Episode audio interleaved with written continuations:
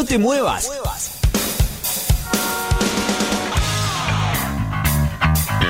Llegó la hora.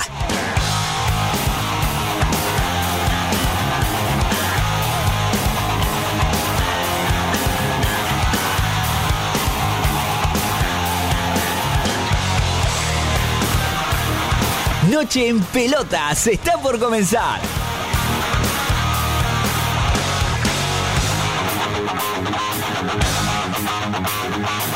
Pará, pará, ¿qué haces? No cambies de radio.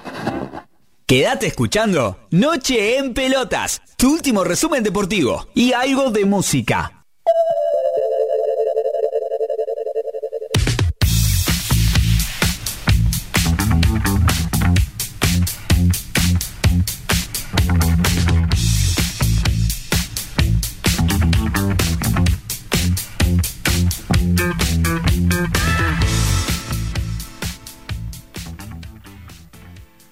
Hola, hola, hola a todos del otro lado.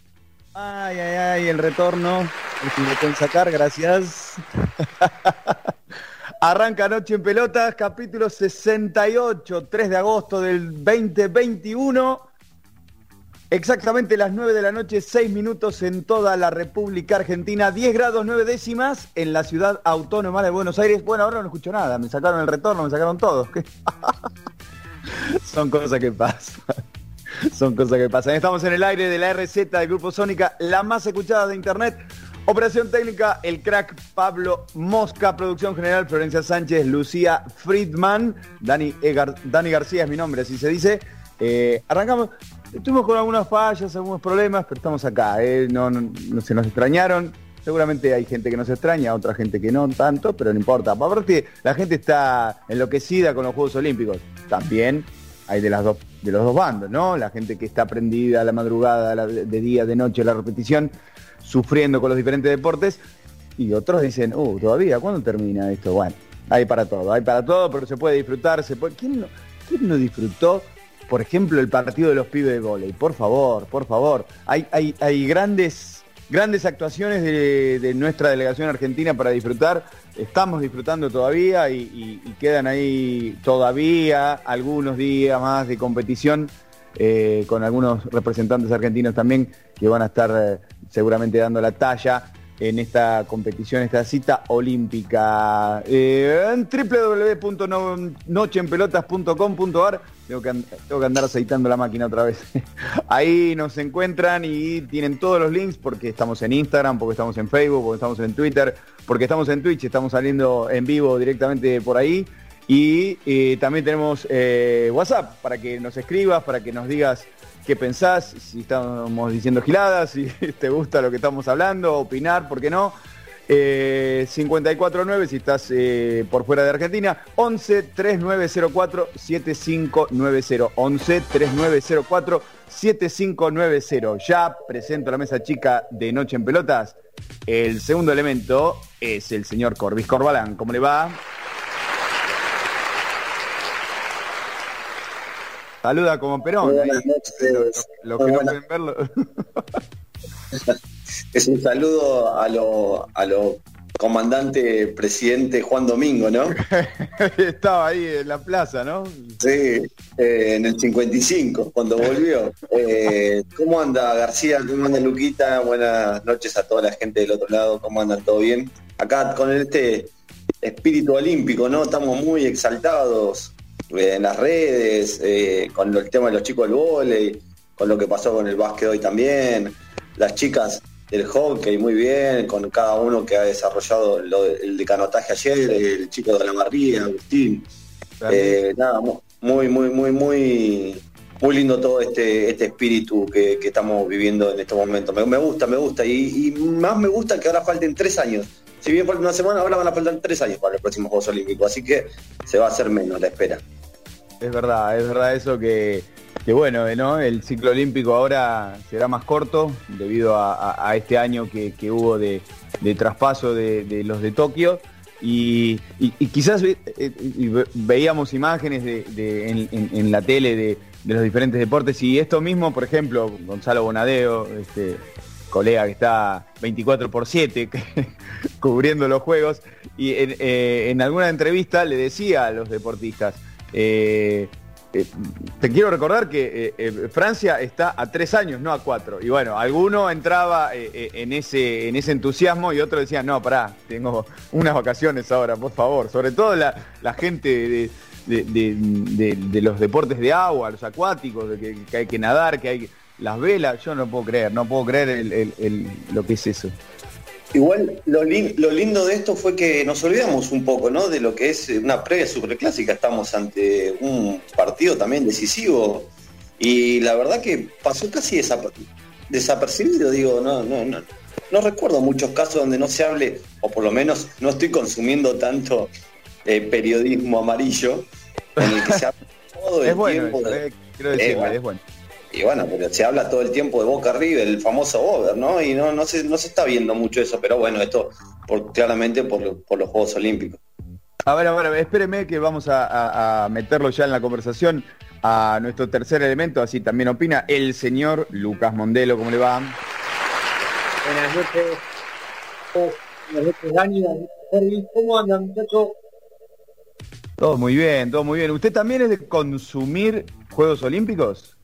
Eh, no en la medida en, la que lo hacía cuando era adolescente, que básicamente yo estaba más tiempo despierto que Bonadeo, porque todos recordamos, Bonadeo está desde el día uno con los Juegos Olímpicos.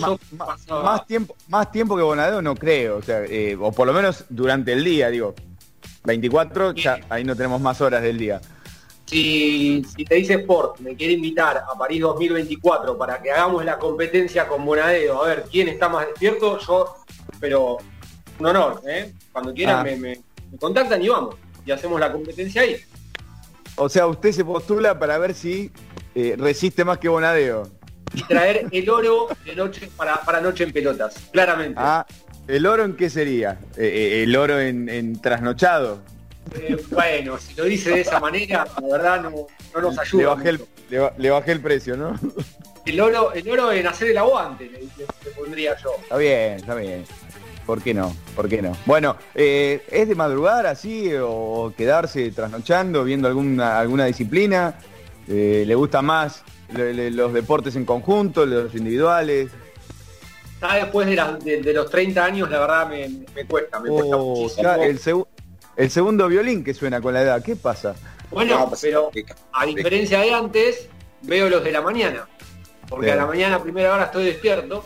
Entonces... Cuando, cuando hay alguna competición de algún argentino a la mañana, ahí estoy firme observando. Pero, cuando éramos, vamos a decir, jóvenes, digo, también veíamos los de la mañana porque estábamos despiertos. Sí, pero, Lo que pasa es que veníamos, veníamos de la noche, eso es otra cosa. Colegio, facultad, a veces era, era más difícil en la mañana. Igual ahora se complica, digo, son 12 horas de diferencia, digo, en Japón. En Francia creo que son 6 horas más van a ser nada más. 6, 7 horas más, digo. Se complica. Siete no, siete, tan, tantas 7 no, eh, quizás 5. Yo me, guío por Roland Garros, por ejemplo.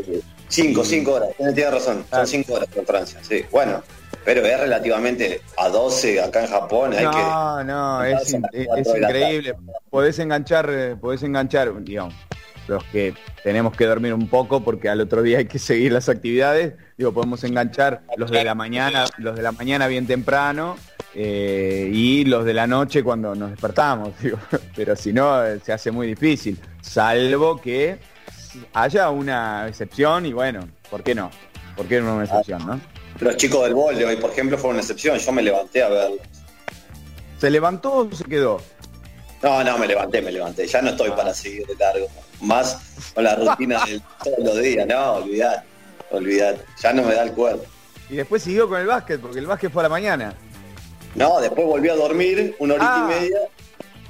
Uy, horita y media, no, no. Eso es fatal. Eso es fatal. Una mini siesta. Eh, claro, o sea, es una manera de verlo, porque la mini siesta a las 6 de la mañana es raro. O no sé. Ni, me acuerdo a qué hora terminó el partido. Para un santegueño de pura cepa, eh, las siestas ¿No tiene, ¿No tiene horario la siesta o, por el contrario esa rajatabla en un, en un horario específico? En realidad esa rajatabla, pero el santiagueño que puede dormir en cualquier momento duerme. Es tremendo, es tremendo. Está bien, está bien, hay que puede dormirlo. Yo no recuerdo cuándo fue la última siesta que tomé. Eh, uno se puede dormitar ahí en un sillón, eh, viendo la tele un poco, pero así como me voy a dormir la siesta, no sé. Eso hace mucho tiempo, creo. Escuchándolo a Corbis me da miedo pedirme un Uber y que me, toque un santiagueño, ¿no? Qué peligro. Ah, ¿a dónde lo llevó? ¿A dónde lo llevó? A ver si no se me duerme mientras está manejando. Yo, pienso en todo, siempre cabido y ahora me asusto, me asusto. Ya vamos a estar metiéndonos en el mundo de los Juegos Olímpicos más en profundidad. Ya vamos a estar metiéndonos también en lo que es el fútbol argentino, porque el fútbol argentino sigue jugándose y la verdad, qué pobre. Yo salvo, a ver, la última fecha, la cuarta, salvo los cuatro goles que Estudiante le hizo a Arsenal, o el lindo partido del domingo a la mañana al mediodía entre defensa y gimnasia, todo muy pobre, todo muy escaso de fútbol. Muy pobre. flojísimo, flojísimo nivel eh, futbolístico ¿no? de, la Argentina, pero ya se viene, viene acrecentándose esto cada año por, una cuestión de los formatos, lo que hablamos siempre, la desorganización que hay en el fútbol argentino, eh, cuando nadie pelea por nada, lo que hablábamos con Grondona la otra vez, que no hay descenso. ¿Por qué pelean? Por, las copas, quizás, y hasta ahí, porque tampoco está muy claro hasta cuáles clasifican, cuáles no, se toma el torneo pasado, no se toma. Pero mismo, pero mismo eso que hablábamos. Digo, no hay presión, porque no te vas a la vez. No hay descensos. Sí. Jugá, arriesgá. Bueno, eso es a priori, lo que uno, lo que uno supone que debería pasar, pero ni así pasa. Así que las cabezas, las cabezas ruedan igual, ¿eh? Pero, lo mejor que podría pasar es que eh, estemos viendo este nivel futbolístico porque no arriesgan por miedo no sé a qué, porque como bien decían, ahora no hay descensos. A mí me preocuparía más, sí, sabiendo que están más tranquilos, están dando todo su potencial y el potencial es este. ¿Me explico? Igual, sí, pero igual, ¿les parece que ruedan muchas cabezas? Para mí hay equipos grandes donde la cabeza ya tendría que haber rodado hace rato, digo, ¿eh? y, ahí traigo el periodismo amarillo y lo pongo como caso a Boca, que hace rato no juega nada y sin embargo Russo sigue al pie del cañón. Eh, pero, parte de eso yo creo que eh, puede ser, ¿no? Un escudo, que no haya gente en la tribuna, que no haya gente en los estadios. Digo, eh, partidos de como Boca de local, mm, con una actuación no tan convincente, la bombonera se, se, manifiesta, y ahí es otra cosa, digo. Sí, tiene, tiene, mucho que ver eso, tiene mucho que ver, sí, sí. Recuerde, aquella vez de, de Riquelme y Falcioni, la tribuna, la tribuna de Boca, el estadio de Boca, se manifestó en ese momento. Sí, cuando lo tuvo corriendo como un boludo durante la semana, según el propio El, propio Riquelme, sí, sí, claro. Bueno, digo, e, en, ese momento, por ejemplo, se me vino un ejemplo este, así, rápidamente, eh, la bombonera habló, en ese momento habló. Sí. Y eso es quizás una pata que le está faltando ahora eh, a, los al, ambiente, digamos, al ambiente. cuando cuando, cuando hay murmullo, chiflido, eh, que eso sucede muy a menudo en el fútbol argentino, porque es muy exigente, y ahí el jugador tiene, tiene otra, otra recepción, incluso los, los dirigentes de los clubes tienen otra recepción también. Igual, ojo con eso, Dani, porque para mí lo que no se ve en el ambiente ahora, que no se palpa en el ambiente, quizás se puede y como en todos hablando en las redes sociales, digo, uno entra en las redes y no es que ve, bueno, vamos ruso. Sí, que diga ruso, digo, eh. A ver, tanto uno como otro, ¿no? Tampoco el hincha que va a la cancha y putea a un jugador o a un técnico se le tiene que hacer caso desde la dirigencia. lo, mismo lo mismo debería pasar desde las redes y de las redes mucho más, que hay tanto anónimo sinvergüenza diciendo cualquier cosa. Igual, sacame eso de los anónimos y si de 100 personas, 90, ponele, de esos 90 te dicen que Boca juega mal, y bueno, qué sé yo, 90 se equivocan, y no sé. igual, es, igual, es, una porción, eso ya sabe cómo es el tema de las estadísticas. Sí, no, está bien. Para mí, bueno, yo en este caso pongo Boca de ejemplo porque Boca es el que el que, que peorcito está jugando de, los equipos grandes, digo, ¿no? Eh, Pero bueno, sí. Quería comentar que en parte coincido en esto de que se traspasó por ahí eh, este murmullo o estos comentarios de la tribuna a las redes sociales, pero me parece que hay algo que no se puede comparar y es eh, la inevitable presión que te, te, genera estar jugando un partido con la tribuna insultándote o cantando en contra de uno. Eh, digo, no, me parece que no mete la misma presión las redes sociales que lo que puede hacer. a, lo que iba, a lo que iba Dani también era con respecto a eso, digo, no tenés presión para para jugar por los promedios. No tenés presión casi por las copas. No tenés presión porque no tenés el público eh, en contra o a favor y digo, y ni así se, se, se vislumbra, no sé, un buen partido de fútbol y decís, bueno, entonces ¿qué tenés que esperar? No sé. Quizás uno piensa que no hay presión, pero realmente hay presión, porque si no, no, no, no, tal cual. no, podrían, no, podrían, estar jugando así, no podrían estar cambiando técnicos, eh, o, incluso eh, pasa con jugadores. lo mismo en las redes que mencionabas vos. Digo, en, las redes piden, en las redes piden todo, estamos claros también, ¿no? Pero en las redes piden la cabeza de este jugador, que no juegue más este, que. Digo, es muy argentino, ¿no? Somos todos técnicos, somos todos este, jugadores de recibido y demás. 3 eh, de agosto, pero de otros años en el fútbol este, argentino, pasaba esto. Noche en Pelotas presenta las efemérides del fútbol. Un pequeño repaso por los hechos más destacados del mundo de la redonda.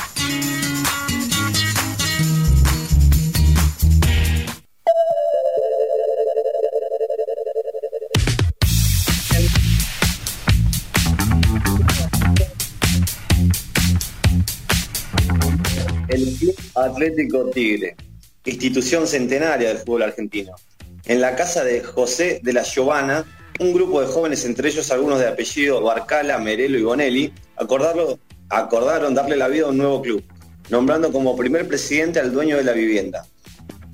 Desde 1936, el Matador tiene su estadio apodado Monumento de Victoria, ubicado en la avenida Presidente Perón al 2600. Tigre, es un histórico equipo del ascenso que se afincó en la máxima categoría a mediados de la primera década del siglo XXI y consiguió hace muy poco tiempo ante Boca Juniors su primer título nacional.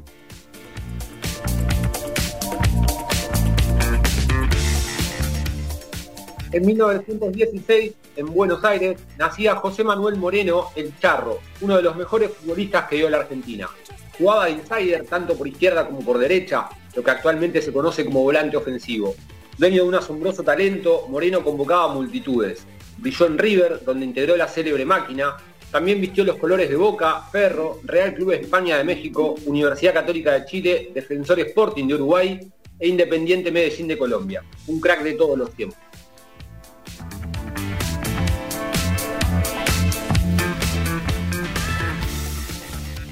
Bien, un 3 de agosto, pero de 1952, en Córdoba Capital, nació Osvaldo Ardiles, volante campeón con la selección argentina del Mundial del 78. En el país, el Pitón tuvo un paso destacado por Instituto de Córdoba y Huracán.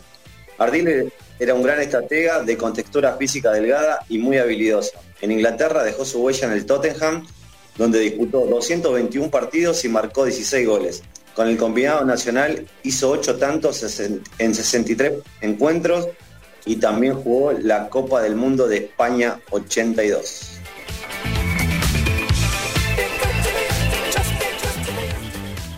Un día como hoy, en 1996, la selección argentina obtuvo su segunda medalla de plata en los Juegos Olímpicos. En Atlanta, el conjunto de Daniel Pasarela cayó en la final a manos de Nigeria por 3 a 2. Baballaro, a Mocachi y a Munique, este último sobre el cierre, hicieron los goles del equipo africano. Claudio López y Hernán Crespo de penal marcaron los tantos albiceleste. La jugada más recordada del partido se dio sobre el epílogo. Argentina tiró el offside en una jugada de pelota parada y Roberto Sensini quedó enganchado, posibilitando la entrada en solitario de Amunique.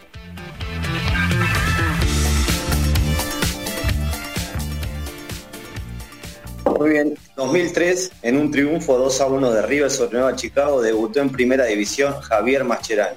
Curiosamente, el volante central ya había hecho su estreno con la selección mayor de Argentina unos días antes. Raro, ¿no?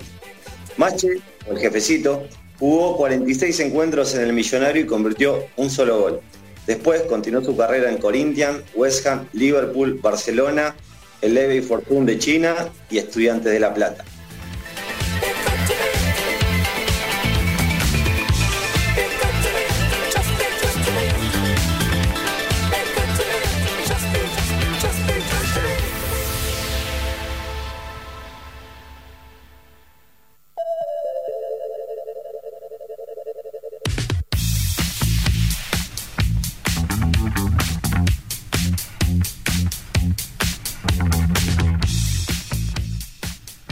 Lo dejamos afuera, Tevez.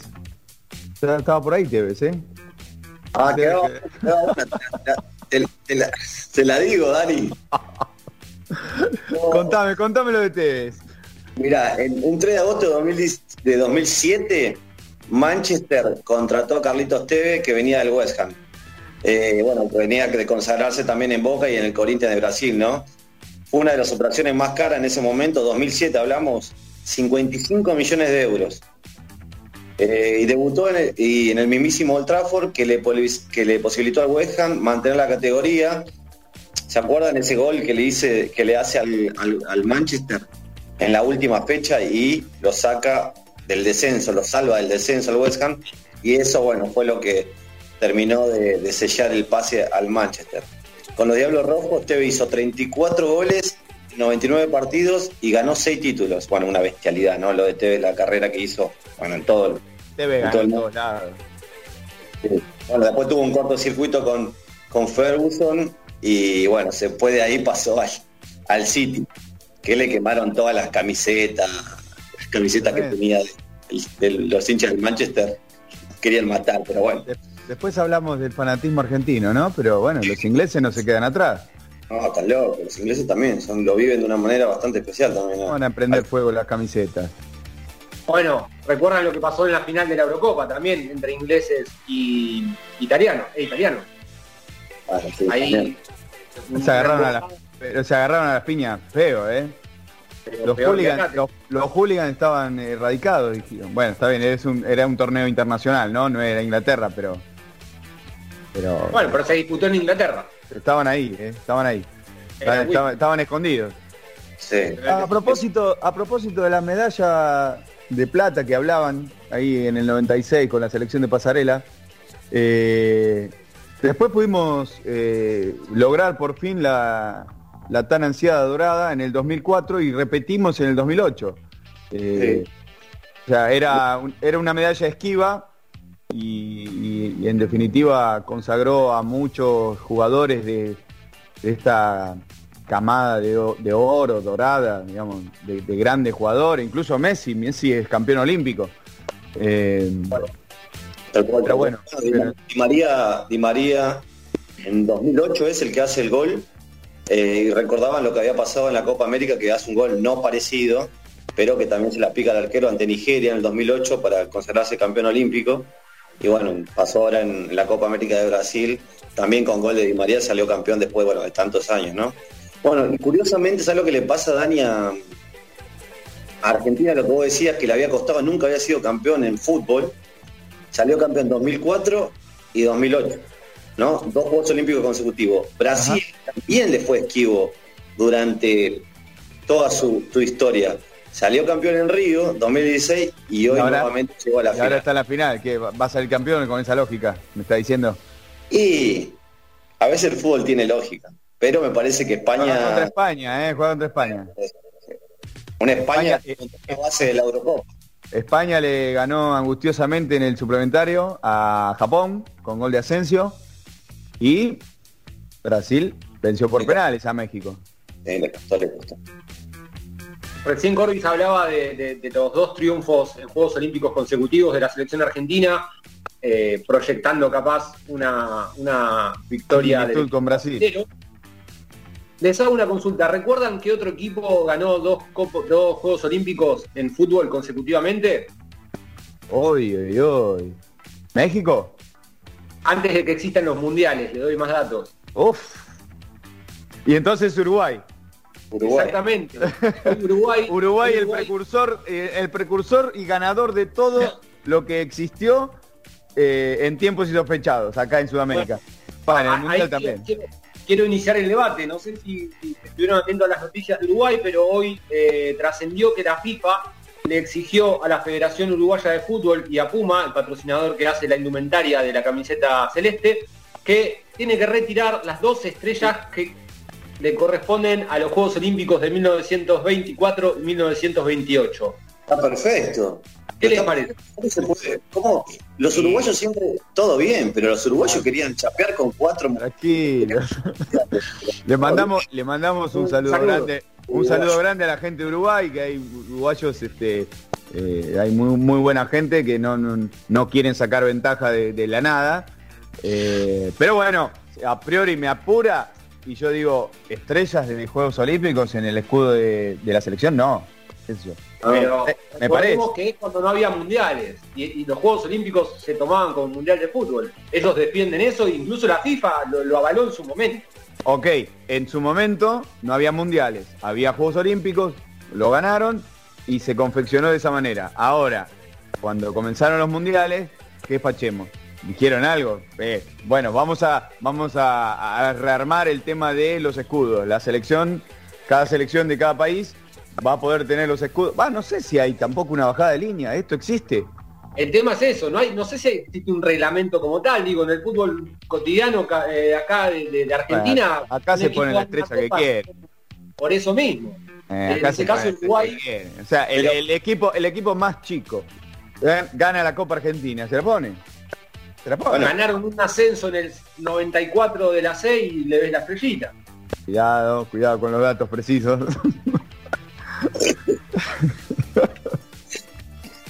¿Qué, decía Corbis? No, no, digo que hacían como un paralelismo con el fútbol argentino, pero en el fútbol argentino estaba dividido entre el amadorismo y el profesionalismo, digo. Pero seguía... No, no, nos vamos a meter en ese quilombo, ¿eh? No, no, en ese quilombo no. ¿Quién cuenta? Para mí, para mí se cuenta todo, pero tenía, seguía cierta lógica, digo, no era un juego olímpico y un mundial, cambiaba sino que eran todos torneos los que se jugaban, digo, eh, era un torneo de fútbol, un torneo, campeonato, como se llamara antes del profesionalismo. Después, bueno, se, se, disfrazaba ese amateurismo en lo que era profesionalismo, ¿no? Pero digo, acá ha pasado un juego olímpico a, nada que ver, a un mundial, o sea, todo bien. Tenemos, ahí tenemos dos debates. Creo que uno es mucho más sencillo que el otro, porque creo que por lo menos en esta mesa estamos de acuerdo en que las estrellas de Juegos Olímpicos no deberían aparecer en las en los escudos eh, de, las de las selecciones, de las diferentes selecciones, ¿no? Ahora, el otro, el otro debate lo dejamos por otro día, otro bloque, ¿no? El del profesionalismo y el amateurismo. ¿Para usted nos cuenta? Lo dejamos por otro día. noche en pelotas, estamos hasta las 11 de la noche. Eh, vamos a vender un poquito y nos metemos en el mundo de los Juegos Olímpicos. Espacio Publicitario. Si querés comunicarte con nosotros, también nos podés encontrar en Facebook, Twitter o Instagram como arroba Noche en Pelotas y en nuestra web nocheenpelotas.com.ar. Sanse Indumentaria. Remeras, buzos, chombas, gorros, equipos deportivos, egresados, banderas, ropa de trabajo, chalecos, camisetas de fútbol, sublimados y bordados. Encontralos en Humboldt y Pringles, Ramos Mejía. Comunicate al 1558 03 5998 o al 44 64 30 68 en Instagram arroba Sanse Indumentaria. Legado Integral Training, un espacio de entrenamiento único, con profesionales de excelente calidad, rutinas súper completas en grupo y con una hermosa comunidad con la que te será más fácil construir hábitos y mejorar tu salud. Elegí una de nuestras sedes para empezar a ser parte de esta familia. Encontrarnos en Instagram en arroba legado-bss, Legado Integral Training. Kiwi Delivery. Venía a un lugar donde vas a poder encontrar una gran variedad de delicias como sushi, pocket, wok, ensaladas y nuestro rincón de dulces. Nosotros sabemos cómo darle una nueva experiencia a tu paladar. Podés encontrarnos en Yatay 525 en el barrio de Almagro o comunicate a nuestro WhatsApp 11 28 69 35 46 de 11 a 23 45 horas. Kiwi Delivery. Gracias.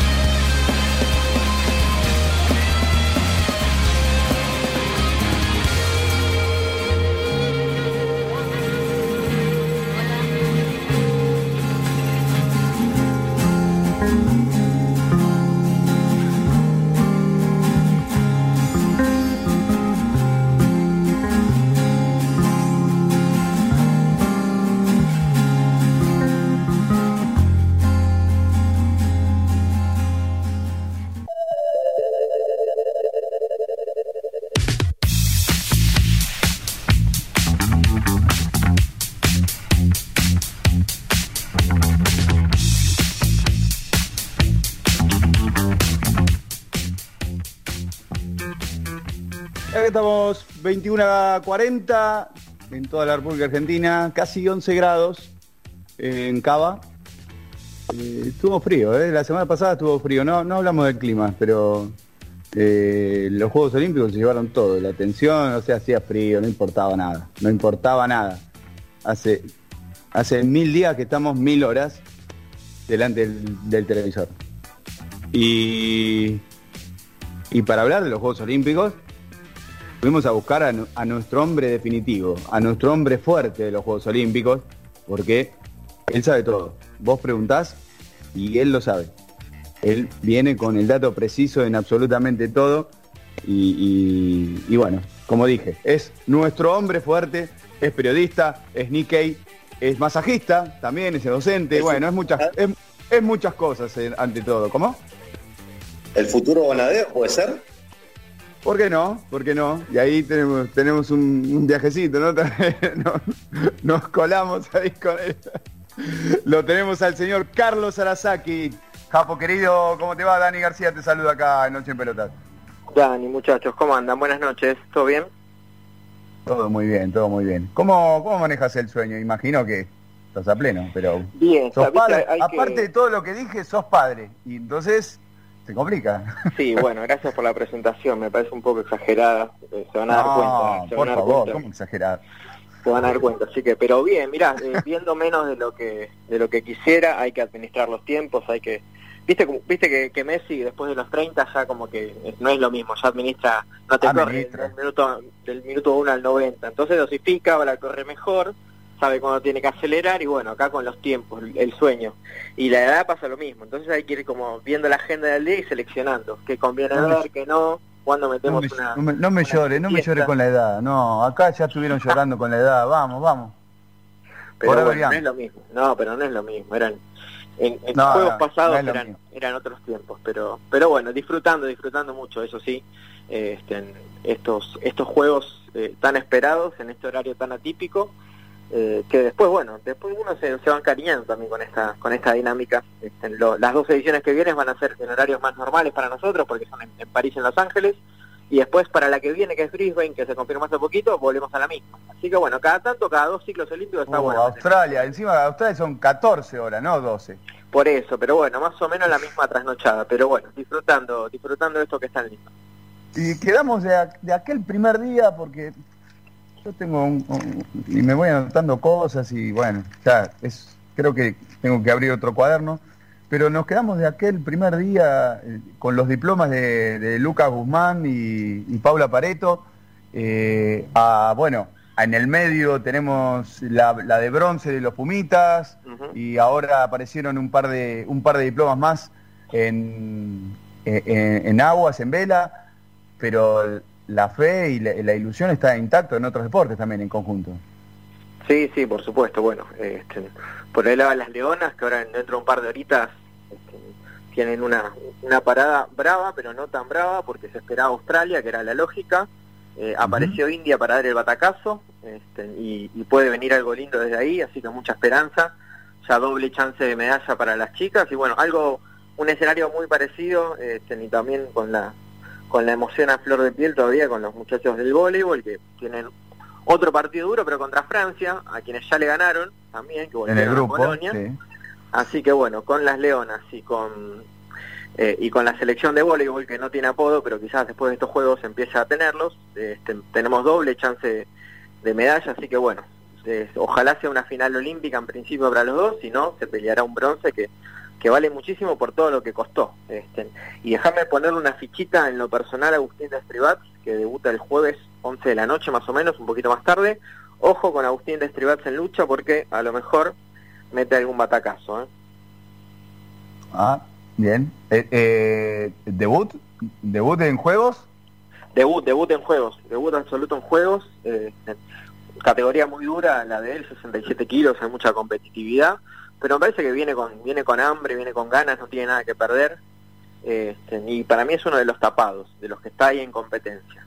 Como Chris Manich cuando llegó en su momento, que era séptimo cabeza de serie, en una que nadie lo tenía en los planes y, terminó siendo campeón, bueno, no, no quiero no quiero llevarlo tan alto de una, pero me parece que este, en un diploma puede pelear tranquilamente y después, una vez que está ahí en el baile, a lo mejor se termina colando en instancias decisivas. Pero bueno, ojalá. Ojalá se Es, es, más una expresión de deseo que también, ¿eh? Sí, claro, claro, claro. Vamos a, vamos a sobrevolar un poco la delegación argentina, después nos vamos a meter eh, eh, en otros atletas también este, de internacionales que, que, también están dando la talla en, esta cita. Pero hasta el momento, ¿cómo ves la delegación argentina, lo, lo, lo, que vimos hasta ahora y, y, bueno, un poco lo que hablábamos recién de lo, lo, que, lo que va a venir? Me parece que a nivel general estamos dentro de lo, dentro de lo esperable. Este, si bien eh, en algunos deportes los golpes fueron más duros que en otros y a lo mejor las expectativas eran un poco más altas, eh, creo que no se puede hablar de decepción puntualmente. Nadie, nadie iba con el mote de candidato, por ejemplo, a, romper todo y, terminó, digamos, perdiendo en instancias iniciales. Eh, de los Pumas quizás tanto no se hablaban, pero ellos llegaban, habían ganado seis años, seis, perdón, seis torneos durante el año, así que llegaban muy bien armados y, ellos, ellos sabían que iban a, pelear medalla mucho más que, el periodismo, la gente y bueno, eh, y la opinión pública en general, así que es un, logro, digamos, que, de alguna manera fueron a buscar, si bien no era nada, nada, nada, nada fácil y, el camino fue arduo, pero me parece que después los demás fueron respondiendo a la, a la altura de las expectativas te, decían algunas actuaciones individuales quizás un poquito menos de lo esperado, eh, pero nadie fue a colgarse la medalla y, volvió, se volvió en primera ronda, digamos. Eh, me dio un poco de, pena por el tema de, Cecilia Carranza y la lesión que tuvo que la perjudicó, porque después ganaron la medal ayer y demostraron que bueno que, están enteros, que son competitivos y que y que habiendo tenido quizás un mejor tránsito en el durante, en el transcurso de las regatas, hubieran quedado un poquito más arriba. Eh, Travasio y Brands eh, en el 49er FX también un diploma y muy cerquita del bronce. Bueno, la Agustín Bernice en canotaje también increíble, ya metiéndose en la final. Entonces hubo algunos puntos altos para destacar, me parece, eh, y, quitando este exitismo del medio que a lo mejor a nosotros nos, nos enseguece un poco y nos, nos da la pauta de que tenemos que ir a buscar medalla, medalla, medalla y, y nuestra, nuestro escenario no es este, este al margen de la pandemia. Digo, bueno, no, no me quiero meter tampoco en esa de bueno, cuatro meses parados, se complicó el año pasado, porque bueno, la pandemia afectó a nivel mundial, eh, la diferencia es que otros países del otro lado del océano se recuperaron antes, porque nosotros como que veníamos replicando lo que ellos, lo que les pasaba a ellos un par de meses después, pero las dificultades las tuvieron y, de alguna manera también hay que hay que entender que este es el lugar que, que ocupa hoy Argentina y hay que empezar a construir desde acá, desde abajo, sabiendo que hay un montón de material para crecer. Pero me parece que todos este, por ahora a la altura de las expectativas. Me hubiera gustado, obviamente, que, el básquet avanzara un poquito más, pero también es lo que le daba, este, lo que le daba la NASA a este equipo, que se llegó también golpeado.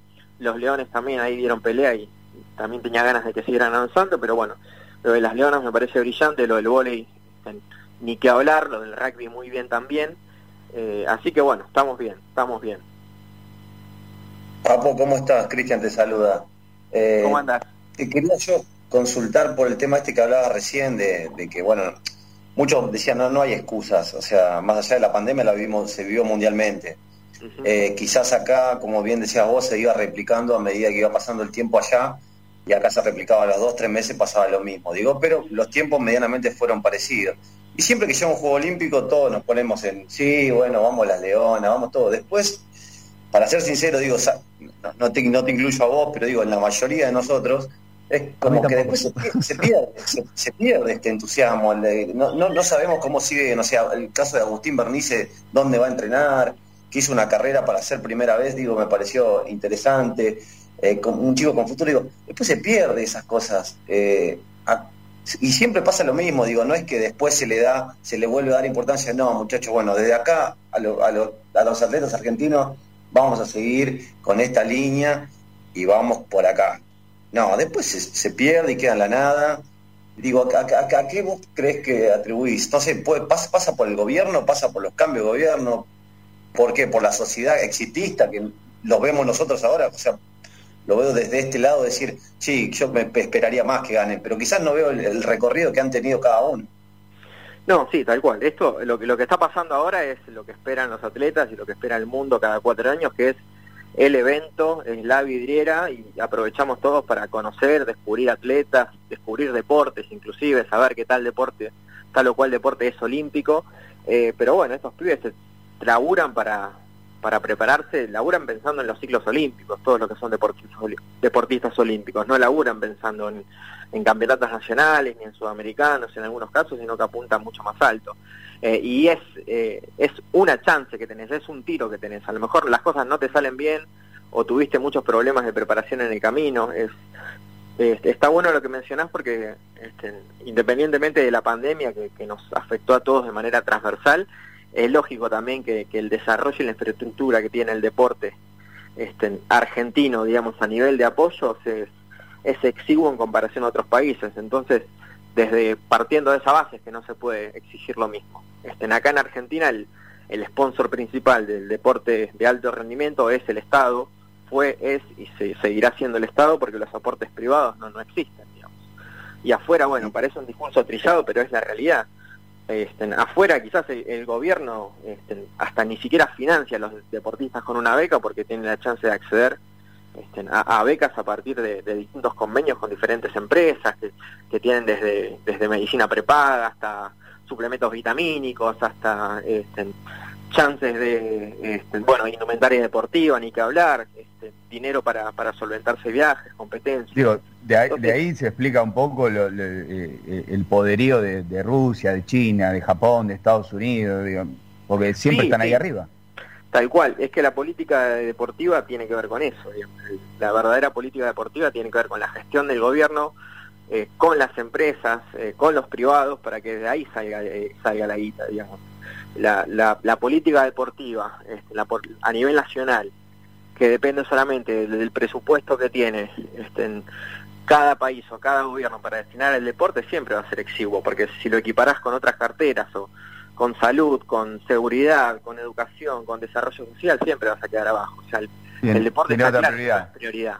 Entonces, eh, justamente el, dinero, los aportes, tienen que venir de otros lados y el, gobierno lo que tiene que hacer en todo caso es un enlace o, hacer un, vínculo entre aquellas empresas que pueden aportar y pueden llegar a también obviamente a sacar su rédito, a hacer su negocio porque no lo van a hacer de filántropos que son, pero bueno, ahí es donde tiene que incidir el Estado y en todo caso, no sé, pienso en voz alta, este, combinar o reducir algún impuesto que tengan que pagar si tal empresa apoya este, a determinado deportista o deporte, por ejemplo. Y creo que por ahí va un poco la, la, rosca política que tiene que existir y bueno, y que no existe porque los, los intereses que se persiguen, independientemente del gobierno que sea, siempre son, son otros. Así que bueno, se hace lo que se puede. Este, está bueno que exista el ENAR, que antes no existía, no existió durante mucho tiempo, pero bueno, los, los recursos son eh, limitados y las necesidades son casi ilimitadas para los atletas. Te, lo consulto más específicamente, o por lo menos lo que a mí me, pareció y me dio la sensación de que de quizás de lo traslado a la parte individual y a la parte grupal. Yo esperaba quizás un poco más de la parte de, de Delfina Piñatelo, la nadadora, y en la parte individual creo, no sé si, no, no, no lo llamaría fracaso, pero ni de casualidad, pero digo como que uno esperaba un poco más por lo que había hecho en, los Juegos Olímpicos de la Juventud, en el Mundial, y quizás también, y te lo traslado al fútbol porque es una de las cosas que más me apasiona, yo también esperaba también otra cosa del fútbol, digo, me, resultó raro en un, en un, también en un, eh, bueno, puede pasar, ¿no? El fútbol, pero era un grupo accesible, salvo España, digo, Australia y Egipto también me pareció como que, no sé si coincidí que como, no sé si los fracasos, para mí en el caso del fútbol sí fue un fracaso, y en el caso de Delphi, bueno, como que uno esperaba un poco, un poco más. No sé si coincidís o qué, cómo te parecieron.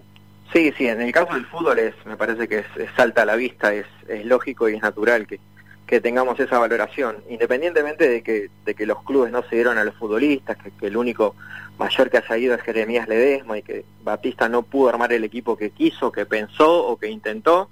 Argentina, nombre por nombre, era más que Australia y era más que Egipto. Y con Australia perdió y Egipto le, ganó raspando, entonces eh, este, no, se dio el resultado que estaban buscando. Eh, y, creo que sí, este, no, estuvo a la altura de lo que podía dar ese equipo, que, jugando al, al, mayor de sus posibilidades y, sin perjuicio de que tuvieran pocos entrenamientos juntos, me parece que ahí es donde también tienen que sacar un poco la cara a los, los, referentes, los, los, jugadores, el cuerpo técnico. Bueno, es un laburo en conjunto. Ahora con el resultado puesto es mucho más fácil hablar, pero creo que sí, se esperaba más del equipo. Eh, no fue, insisto, con, lo mejor que podía haber llevado, eso está pero recontra claro, este, pero pero esperábamos más de, la selección porque la verdad que era un torneo para, para meter medalla, era una linda posibilidad para hacer podio, es un torneo muy parejo, es un torneo que no tiene nada que ver, como habrán visto con, los resultados que se dan en, mayores, eh, que a Francia no le fue bien, que a Alemania le fue peor, entonces como que no hay favoritos, terminan llegando de alguna manera a semifinales eh, México y, Japón que, en, condiciones normales, digamos, en selecciones mayores con todo, no, no asumiría ni de casualidad. Así que creo que, está claro que, que, bueno, fue un, fracaso el tema del fútbol. El tema de Piñatielo, eso lo, quiero separar un poquito porque eh, nos engaña un poco eh, el, la óptica que tenemos a partir de lo que pasó en 2018, que fue un bombazo, que, que metió podio olímpico, que fue la figura la gran figura argentina de los Juegos Olímpicos de la Juventud, pero no creo que después, años. no, no, no, claro, no, no, no, no tomó buenas decisiones, ella ni ella ni su entorno. Por ejemplo, en los Juegos Olímpicos todavía estaba con su entrenador de toda la vida, lo cambió después de esos Juegos, involucionó a nivel deportivo, las marcas se fueron alejando incluso de esas que había logrado en los Juegos, y tomando en cuenta que es un deporte de tiempo y marca y viendo estadísticas simplemente y viendo los tiempos que venía marcando ella en, en, el último, en los últimos dos años de competencia, se sabía que no iba a clasificar a una final olímpica, pero ni de casualidad. claramente no, no, imaginamos que a lo mejor iba a quedar última en, las series de las dos pruebas que disputó, eh, pero bueno, también incide cómo llegás de la cabeza ya y eso también te, te hace rendir un poquito peor o un poquito mejor. Para mí no fue sorpresa, sí fue doloroso por, este, por, por lo que por cómo se la cuestionó y por cómo se la trató ella, eh, porque lógicamente la gente esperaba un poco más de ella a nivel general, pero creo que su, su rendimiento deportivo eh, lamentablemente no daba para, para meterse ni ahí en una final olímpica. Creo que su ciclo es el, es el que viene y tendrá que ajustar varias cosas, pero para París 24 llegar fresca, digamos, a nivel deportivo y muy bien de cabeza sobre todo. Eh, ¿Qué tal? ¿Cómo anda? Japo Lucas te saluda. ¿Cómo andas, Lucas? Bien, bien. Eh, primero, eh, acoplarme a lo, al tema que sacó Kobe recién con respecto a Delfina, que es simplemente un comentario que me gusta hacer porque hace poquito tuve una entrevista justamente antes de los juegos que, le hicieron en, en Filo News, un programa que se llama Caja Negra, Julio Leiva, en que ella cuenta un poco también esto de bueno, ahora que justamente también está muy eh, en boca de todos el tema de la, salud mental y las presiones, ella pasó por un momento bastante difícil justamente después de los Juegos Olímpicos de la Juventud, eh, y no nos olvidemos que también es su primer Juego Olímpico, digo, capaz había demasiadas expectativas eh, en ella, y, como bien decías, por ahí su rendimiento no, no auguraba clasificar a una final olímpica. Pero bueno, más allá de eso, te, quería hacer una especie de juego que nosotros solemos tener, una sección que, que llamamos Premios NEP, que básicamente es un semáforo, ¿sí? rojo, amarillo y, verde. Eh, en lo que va de los juegos, ¿cómo, ¿cómo organizarías o cómo darías vos esos premios a lo que es la delegación argentina, a los rendimientos, a los logros obtenidos y a lo que se podría considerar algún fracaso? ¿A quién ubicarías en estos tres colores del semáforo? Bien, eh, y el rojo es el fútbol, me parece. Este, no, no por caerle al fútbol, sino que este, todos esperamos más del, rendimiento colectivo, un poco por lo que comentábamos y, también por la zona que le tocó, no es que tampoco jugó contra Brasil, jugó contra, contra España y contra México, creo que el, el, único equipo que eh, hombre por hombre o nombre por nombre era más que Argentina, es España que venía con la base de la euro, pero a los demás este, de 10 partidos le tiene que ganar 9, digamos, este, dentro de lo estadístico, así que creo que le cabe el, le cabe el color. Eh, el amarillo podría ser para el básquet, ¿sí? porque creo que esos mismos también esperaban otro rendimiento, no, no esperaban irse de los juegos de esta manera. Llegaron golpeados, llegaron con, bueno, Garino se lesionó durante los juegos, Deck hoy con todo lo de Hernández que estaba muy golpeado porque nunca se llegó a recuperar del COVID, que le costaba mucho la recuperación post partido y que no estaba al 100%. Eh, después hubo, eh, es justo mencionarlo, actuaciones individuales eh, por debajo de lo que se esperaba, digamos, este, a nivel a nivel individual. Eh, son esos momentos de, de zozobra que quizás no hay juego, que el equipo no funciona, pero este, aparece Campazo, aparece bueno el propio Deck, aparece Escola, de alguna manera para, para tomar la lanza y contagiar, y creo que eso lamentablemente no, no sucedió en ninguno de los partidos. Eh, ganó el partido que tenía que ganar, los otros dos eran absolutamente perdibles. bueno, y hoy lamentablemente perdió feo porque el equipo se quedó sin, sin recursos. después del primer cuarto, este, y desnudó totalmente las falencias que tenía Australia, que era, que era, era superior, muy superior como equipo. Así que me parece que el, amarillo puede ser para el eh, para el básquet. Y el verde se lo voy a dar al volei, que también llegaba de punto, eh, que hablando con, con, colegas, con especialistas y siendo también realistas, eh, quizás auguraban que Argentina no pasaba la zona, porque este, no estaba quizás en los planes que le iba a ganar a, a Francia, que es el partido clave que gana. Lógicamente no estaba en los planes que le ganara a Brasil, que no le ganó, pero que lo tuvo ahí a tiro y de hecho lo, dejó escapar. Eh, y no hubiera sido un fracaso que la selección de boli quedara en, en, la fase de grupos, digo. Eh, así que todo lo que logras acá, a partir de ahí es todo ganancia y que hoy se haya metido entre los cuatro mejores del mundo, me parece que a nivel tanto colectivo como individual es la, la selección con mejor rendimiento en estos Juegos Olímpicos para mí. Saliendo, eh, Japo, de, un poquito lo, que es la delegación argentina, digo, estábamos esperando eh, la actuación de Biles y, sucedió y sucedió esto de, de, su desconexión eh, mental y física.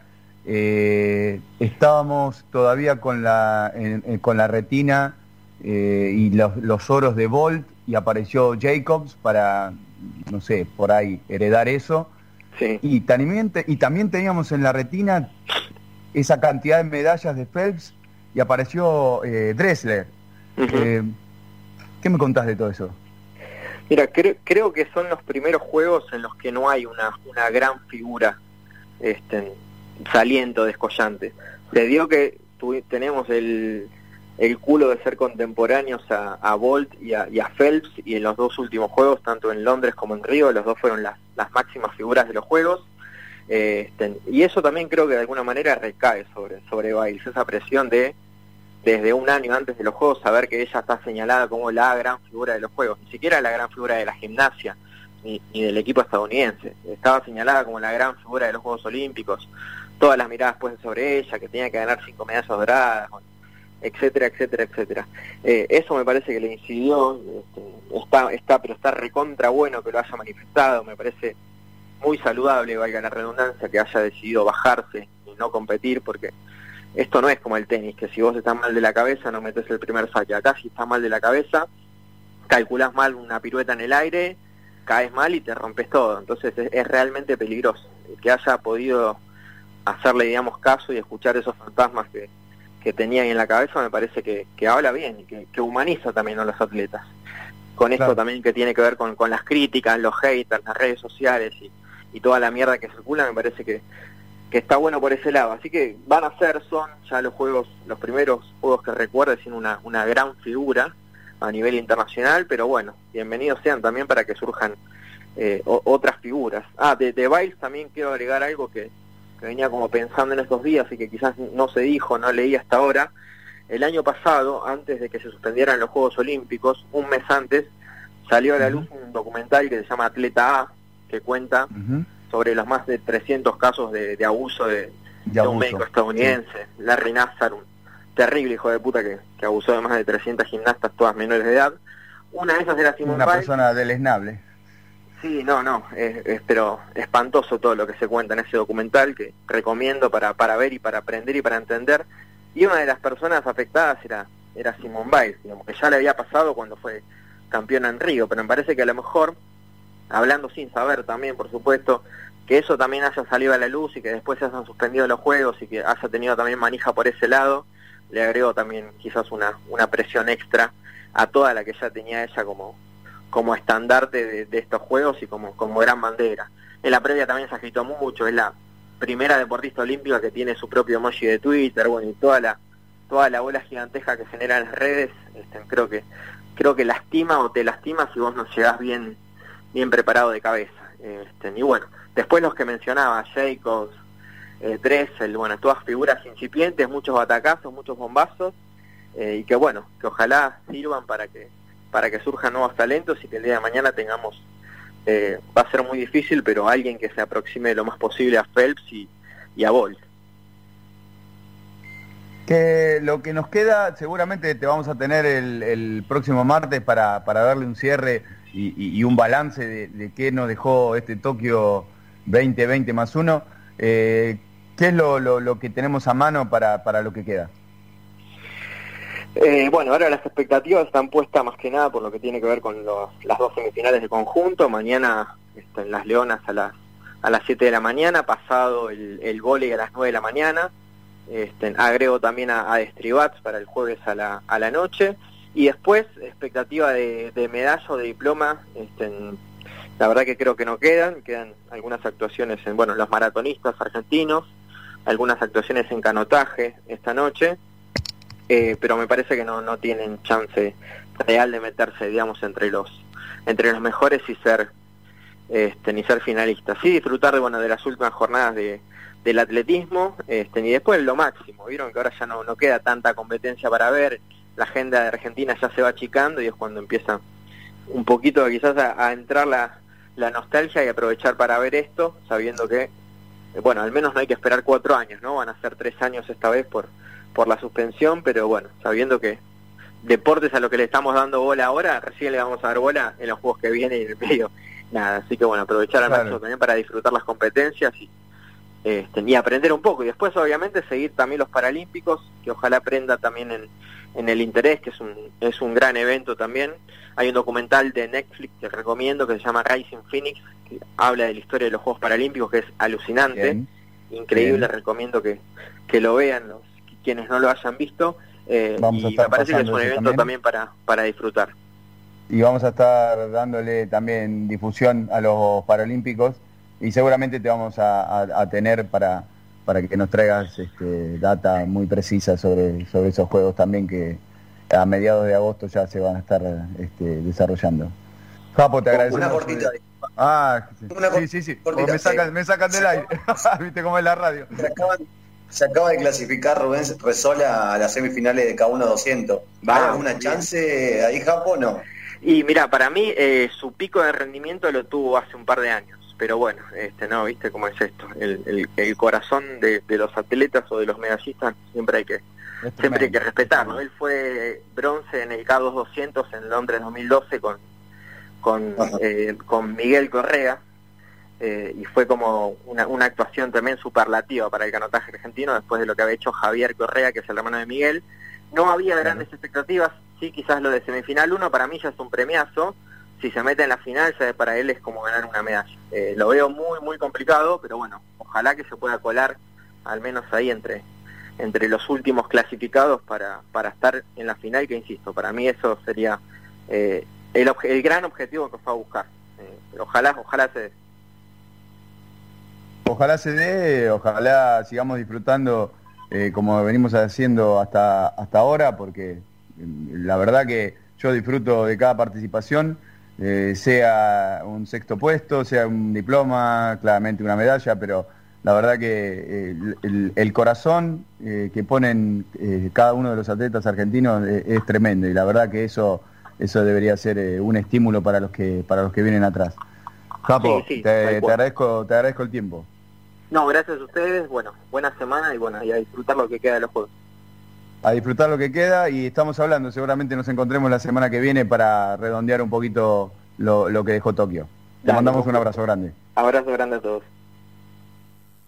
Bueno, ahí pasaba Carlos Arasaki con eh, los Juegos Olímpicos y el detalle eh, de, todo lo que lo que se viene desarrollando. Duplantis, este, con medalla de oro, eh, el garrochista, bueno, nada, no, quedaron muchas cosas para hablar, pero el tiempo es tirano en la radio, ¿no? Vendemos un, Vendemos un poco y más noche en pelotas, te hacemos compañía hasta las 11, quédate. Espacio Publicitario. Si querés comunicarte con nosotros, también nos podés encontrar en Facebook, Twitter o Instagram como arroba Noche en Pelotas y en nuestra web nocheenpelotas.com.ar. Sanse Indumentaria. Remeras, buzos, chombas, gorros, equipos deportivos, egresados, banderas, ropa de trabajo, chalecos, camisetas de fútbol, sublimados y bordados. Encontralos en Humboldt y Pringles, Ramos Mejía. Comunicate al 1558 03 5998 o al 44 64 30 68 en Instagram arroba Sanse Indumentaria. Legado Integral Training, un espacio de entrenamiento único, con profesionales de excelente calidad, rutinas súper completas en grupo y con una hermosa comunidad con la que te será más fácil construir hábitos y mejorar tu salud. Elegí una de nuestras sedes para empezar a ser parte de esta familia. Encontrarnos en Instagram en arroba legado-bss, Legado Integral Training.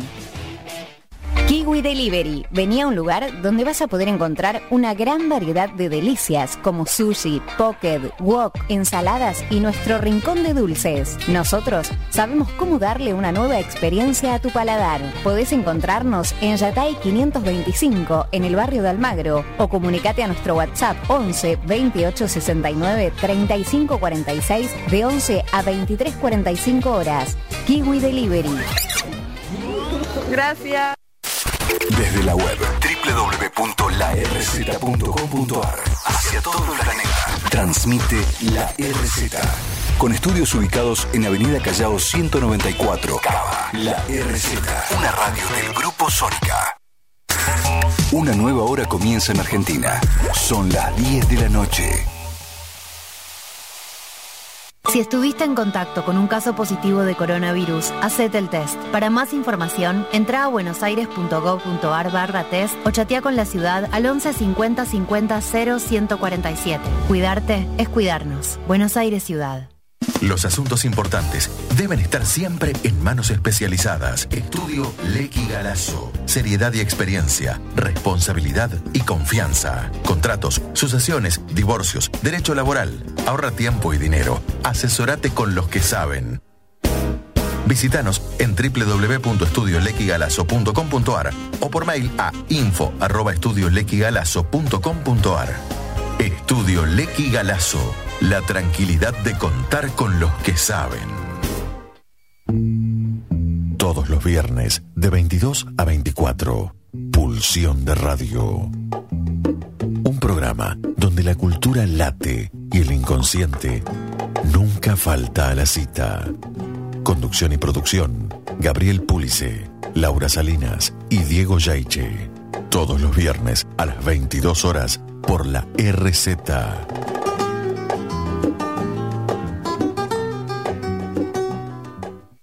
Sumate al Grupo Sónica, el grupo radial más importante de toda la Argentina. Hace conocer tu producto o servicio. Comunicate por teléfono 4371-4740 o por WhatsApp 11 2262 7728. Sumate a la lista de auspiciantes de Grupo Sónica y llega con tu marca a donde querés llegar.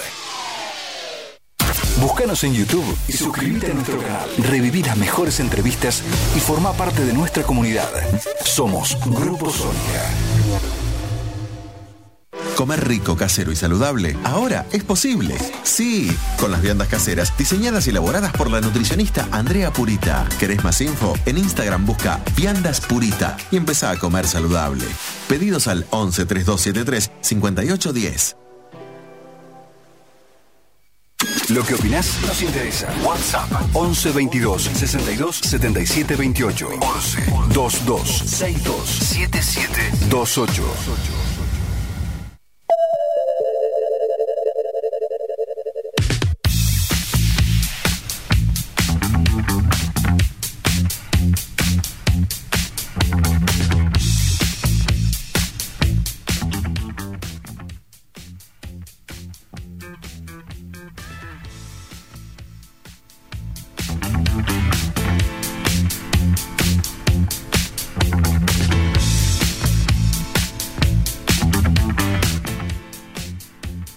...22.15, seguimos en Noche en Pelota, sigue los 11 grados acá en Cava. Eh, sí, 11 grados, está frío, está fresco para algunos, pero está muy caliente el debate. El debate porque, como decía Corbis cuando iniciamos el programa, hay un Boca River, un River Boca en Copa Argentina mañana, a octavos de final. Digo, quizás algo eclipsado por el mundo de los Juegos Olímpicos y demás, pero mm, al momento que llegue el partido, los Juegos Olímpicos van a quedar de lado y a cara de perro. Y vamos a hablar justamente con alguien que estuvo en las dos veredas.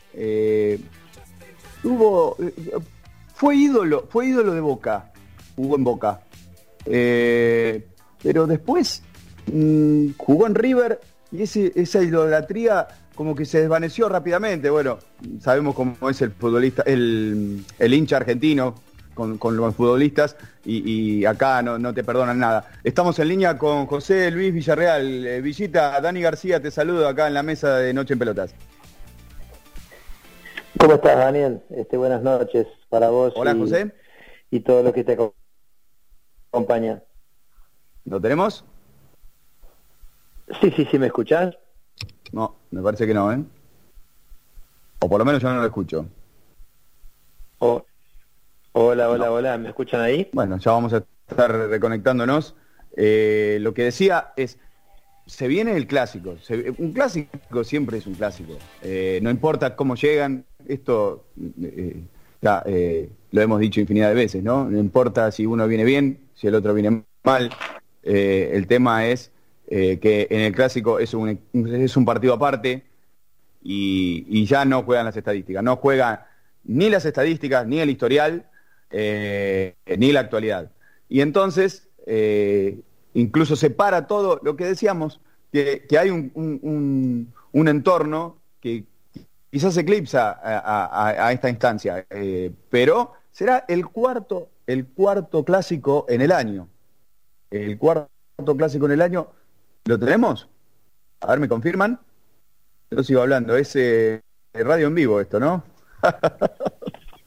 Mi música, perdí, eh, perdí retorno del operador, nada, no, bueno, me, están, me van a estar avisando. Déjame decirte, déjame decirte, Dani, que siento un poco con eso de que sí, son partidos aparte, es verdad, sí, coincido un poco con eso, pero por lo general se da que el que llega mejor, digo, de 10 partidos puede ganar, no sé, el que sea mejor gana siete, ocho, digo, siempre hay como una, me acuerdo, no sé, sí, el, no sé, lo traslado a España, no sé, el Barcelona de Pep que le metió cinco al Real de, de, Mourinho, sí, llegaban igual, más o menos paritarios, qué sé yo, pero era el Barça de Guardiola, digo, y en esa época de la racha de Guardiola contra el Real Madrid fue casi solo por Copa del Rey, creo que le ganó el Real Madrid, después no le pudo ganar nada, digo, está bien, son clásicos, es diferente el fútbol de acá, pero se, suele dar la lógica, digo, en estos años, ¿por qué River lo ha dejado afuera Boca de, cuanto, en cuanto cruce que se ha jugado? Porque River tiene un equipo formado, sabe lo que juega, tiene como un horizonte a dónde va. Boca a los, a los, a los tumbos, digo, casi siempre, ¿no? Y siempre llega así y no les suele ir bien, digo, más allá que sean clásicos aparte, por lo general se da cierta lógica también, ¿no? Sí, Cuatro... sí. No, déjame sumarme también que coincido en, parte con, con, lo que dice Corby, más allá de que por ahí cuando empieza a rodar la pelota, sí, ya está, todo lo que venía pasando antes queda, queda en un segundo plano, pero el antes es, es bastante, bastante influyente te digo, en cuanto al ánimo, me parece un hincha de Boca hoy está un poco más preocupado que, capaz un hincha de River, ¿no? River todavía sigue con vida en, la Copa Libertadores, Boca viene de quedar eliminado muy eh, polémicamente, hay que decirlo también, pero con bastantes problemas internos, hace, no sé, creo son siete partidos que Boca no, no, gana no, gana un encuentro, eh, incluso también se empieza a hablar de, alguna situación difícil ahí eh, en el caso de que Boca pierda con, Miguel Ángel Russo. Eh, me parece que eh, predispone, toda la previa y todas las estadísticas de alguna manera predispone. Después sí, rueda la pelota y, ahí ya es una lotería, por decirlo de alguna manera, pero la previa, cómo afrontar los momentos antes, me parece que pesa bastante. Decía cuatro, cuatro partidos, o sea, será el cuarto partido este, el, el, que va, el que vaya a enfrentar a los dos grandes de Argentina. Los tres empates. El primero, eh, eh, allá bien temprano en el año, con el empate en dos. Y después los dos siguientes con uno a uno. Y con la salvedad de que el último partido eh, terminó definiéndose a favor de Boca eh, por eh, punto por disparos del punto del penal, definición de penales. Eh, tenemos una encuesta, a ver, vamos a estar refrescando la encuesta eh, en, el canal de Instagram de Noche en Pelotas y le preguntamos a la gente qué, es lo que, pensaba sobre el partido y en este momento está 62 River, 38 Boca. Eh, tiene, tiene cierta lógica. ¿Vos ves esa diferencia? Sí, para mí es 70-30, sí, tal cual. Ah, redoblás la apuesta. No, no, sí, sí, sí, sí, para mí es lo que siente, es lo que siente uno viendo cómo llega cada uno, lo que decía Luque recién, digo, los antecedentes de cada uno, los problemas de Boca que viene teniendo. Perdón, no me quiero poner en contra de la gente de Boca, pero te digo, es una realidad, lo ven. Tengo muchos conocidos boteros y tengo muchos gallinas. Eh, digo, cada uno lo ve de una realidad diferente, como decía Lucas, eh, puede quedar afuera River, sí, puede quedar afuera, pero ya la semana que viene ya juega cuarto de final por Copa Libertadores. Digo, están en, otro ámbito. Boca está viendo si eh, Sebastián Villa vuelve a entrenar o no. Digo, pasó lo de Cardona con el tema de las vacaciones, que se fue, que rompió la burbuja, no vino a jugar octavo de final. Digo, hay, hay, ciertas cosas que no, en el mundo Boca que no, no se terminan de, de, cerrar, ni saber, ni, ni sabremos quizás. Pero bueno, está a la vista de que algo pasa, ¿no? Eh, hay internas claramente. Digo, ¿por qué Villa no quiere jugar ahora? Un jugador indiscutido. Eh, ¿Por qué Cardona no quiere jugar? ¿Por qué se quieren ir el otro colombiano? ¿Por qué eh, antes se morían todos por jugar en Boca y hace un par de años que nadie quiere jugar en Boca? Digo, bueno, digo, algo pasa. No, es que Boca es un es una está todo bien, es todo color de rosa y no, se quieren ir porque se quieren ir. Bueno, algo pasa. Bermúdez recién, hace rato, eh, en una nota que dio, diciendo que Boca juega bien para él, digo, bueno, no sé, muchachos, sí, qué sé yo, tienen que declarar así para la, para la gente, para que esté contenta la gente, pero la gente no es tonta, la gente no es boluda, muchachos.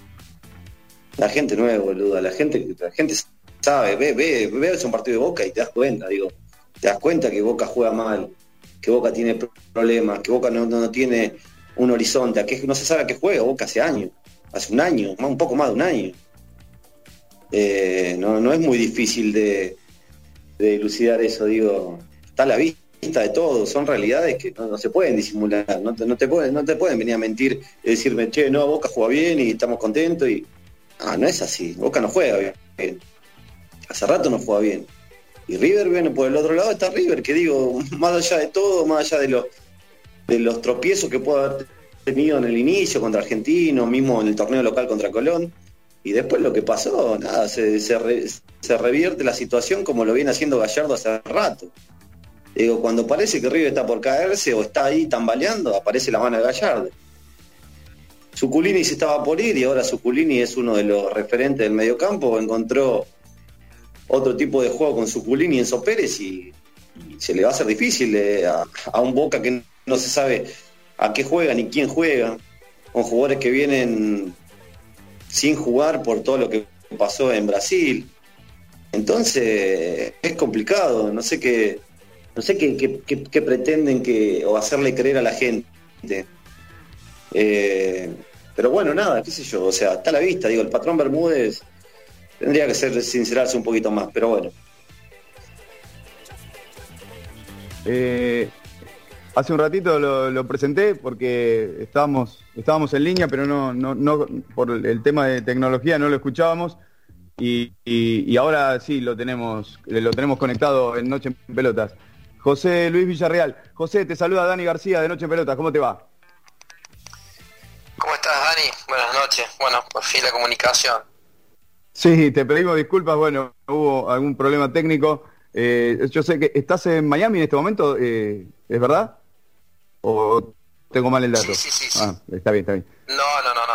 Estás bien dateado, sí, vivo aquí ya, ya hace más de un año y medio ya. Te, pedimos disculpas, bueno, con este problema eh, por ahí te estamos interrumpiendo ahí la cena, pero bueno, eh, era, era esencial eh, hablar, hablar un ratito con vos porque, claro, bueno, seguramente te explotó el teléfono, se viene un, un Boca River, un River Boca y siempre es noticia y vos estuviste en las dos veredas. Es cierto, y lo decía al principio, eh, cuando intentamos comunicarnos la primera vez, digo, mm, vos rápidamente tomaste eh, eh, ese lugar y, y hubo como un amor rápido que se generó en los hinchas de Boca, pero después, más allá de ese paso por España, digo, fugaz, y, vuelta a la Argentina, y a River, y, los hinchas de Boca no lo perdonaron. Digo, ¿cómo, cómo, cómo, cómo pasaste ese momento? Digo, porque hay, hay pocos jugadores de, que, que, que, estuvieron así de un lado y del otro o que hayan pasado tan, tan prontamente.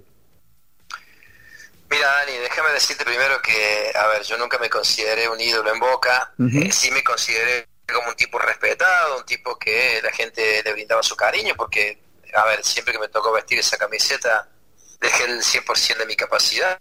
De hecho, siempre lo digo, las veces que tuve alguna lesión grave me lesioné jugando para Boca, no, no, no para ningún otro equipo. Y sí, lógicamente, después de mi paso por el Atlético de Madrid, después de dejar Boca allá por el año 92, comienzo del 93, yo podría haber seguido jugando en Boca porque seguía inscripto, pero bueno, eso no pasó, yo creo que hubo un pase de factura ahí de, algunos dirigentes de Boca, porque en ese ah. momento yo estaba a punto de quedar libre y bueno, después surgió la, la, idea esta de, tomar un café con, con Pasarela, porque bueno, evidentemente River tiene esa política, digo esto porque porque sé que Marcelo Gallardo hace un poco lo mismo, ellos son los encargados a veces de llamar a los futbolistas. Y bueno, nada, después de aquella llamada de Dani Pasarela a mi casa, surgió la posibilidad de jugar en River y obviamente el hincha de Boca no me lo perdonó nunca. Y sí puedo entender, Dani, el folclore del fútbol. Claro. Eh, pero bueno, ¿cómo hago yo para explicarle a millones y millones de hinchas de boca cuál fue la real historia de todo esto, no? Claro, ¿no? Eh, digo, vos, vos te quitas del lugar de ídolo, pero había, había nacido un gran amor ahí entre, entre vos eh, y, la hinchada de boca. incluso con aquel campeonato de la Apertura 92 y después de mucho tiempo que Boca no, no campeonaba, y digo, habías entrado en el corazón de Boca. Después, digo, eh, acá no perdonan nada, como decíamos. no, sí, es verdad. A ver, yo, yo por eso no me catalogo de, ni siquiera ídolo de Belgrano de Córdoba, del cual este soy hincha de, ese equipo y amo al Pirata, pero tampoco me considero ídolo. Sí creo que en ese momento de Boca, bueno, fueron cinco años y medio, ese campeonato del 92, hasta la fecha número 6 o número 7 yo era el goleador de Boca con cuatro, con cuatro goles, siendo un volante central y, habiendo futbolistas de la talla del Beto Márcico, no sé, de Mantica Martínez, del mismo Blayunta, de Navarro Montoya, de Juan Cito Simón, que recién justamente me estaba escribiendo con Juan. Pero obviamente yo guardo el mejor recuerdo de, la institución, de aquel título, y obviamente el hincha de Boca, yo lo dije después de una Expo Boca, creo que hace cuatro años atrás, un poco menos, donde, no sé, si ellos consideraban de que, de que lo que había hecho yo era una traición, yo pedía disculpas. Después, eh, parte del periodismo me, me, me, tergiversó lo que dije, y ya después el hincha de River tampoco me... A a ver no me quiere nadie en realidad, ¿no? Vamos a ser sinceros. es muy duro eso, ¿no? sí, es durísimo. Cualquier cosa que diga a favor de Boca de River siempre va a ser utilizado en mi contra. Y nada, ahora lo puedo decir con tranquilidad porque vivo en Miami, no estoy en Buenos Aires. Claro, claro y me siento tranquilo a mirar el clásico mañana sin problema. Tenía, tenía la sensación de que quizás, este, más allá de, esta ruptura, ¿no? entre comillas, que, pasó con la gente de Boca, había quedado como un mejor recuerdo, ¿no? O, aunque sea un poco de amor con la gente de River. ¿No es así tampoco? No, sí. Mira, ayer casualmente, bueno, yo no soy mucho de ir a la playa por, por cuestiones laborales, Siempre con, este, siempre con un buen bronceado te, vemos a vos, así que así que lo, creo, lo creo. No, pero lo que pasa es que bueno, acá hace calor todo el año, hoy estamos en pleno verano y nada, el domingo que fue un día libre me, recosté un poco por la playa y me encontré un fanático de Boca que me estuvo prácticamente una hora y media hablando. Oh. Si el tiempo que estuve en la playa me la pasé hablando con él y con su hijo. Qué bien. Y, nada, obviamente que hay un recuerdo del hincha de Boca, como también lo hay por parte del hincha de River, pero por ahí a mí se me escapó decir que, que por mi forma de jugar me identificaba un poquito más con River que con Boca y eso obviamente... ahí te marcó. Sí, sí, y después cuando yo salgo a pedir... A ver, yo lo que le dije al hincha de Boca ese día en la Expo Boca fue, a ver, si ustedes sienten que lo que yo hice fue una traición, les pido disculpas. Claro. Después hubo un diario importante de Buenos Aires que puso Villita le pidió perdón al hincha de Boca por vestir la camiseta de River. No fue lo que dije eso. Claro.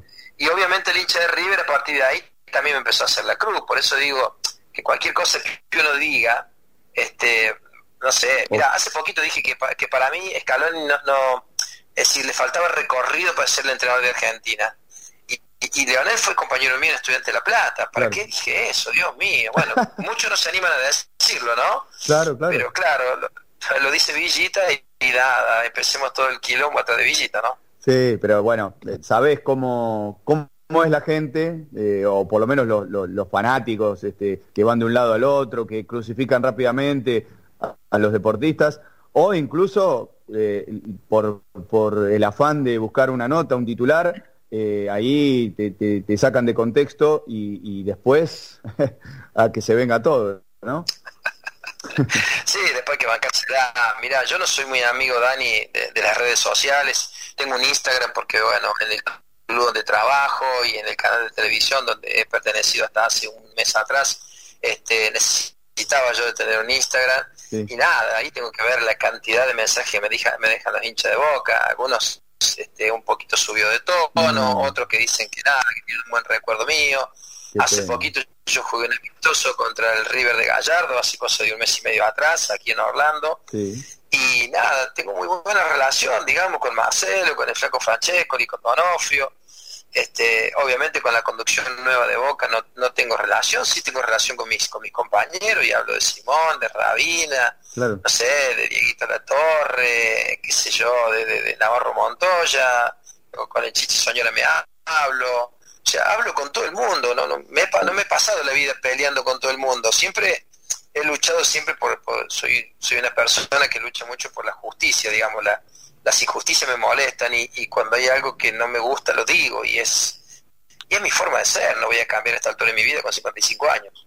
Eh, an- an- antes de, de meternos un poquito de lleno en, lo que va a ser el partido de mañana, digo, y hablabas vos de, de- tu carrera un poco en estos dos grandes y, y alguna lesión ahí que molestó, que, que estuvo presente, digo, eh, ¿pensás que si, si sin esas lesiones este, hu- hubieras sido mejor jugador de lo que fuiste? Para mí, un gran número 5 de lo, de lo mejor que he visto de en calidad, ¿no? Eh, no porque estés al aire acá, ¿no? Pero bueno. Eh, mira, yo creo que, mira, a mí cuando me preguntan qué clase de jugador soy, siempre me defino como un volante desobediente, ¿no? Ah, Yo cuando, cuando jugué en Boca esos cinco años me gustaba romper líneas hacia adelante, también tener un futbolista como, como Junta a mi espalda me permitía también hacer eso. claro.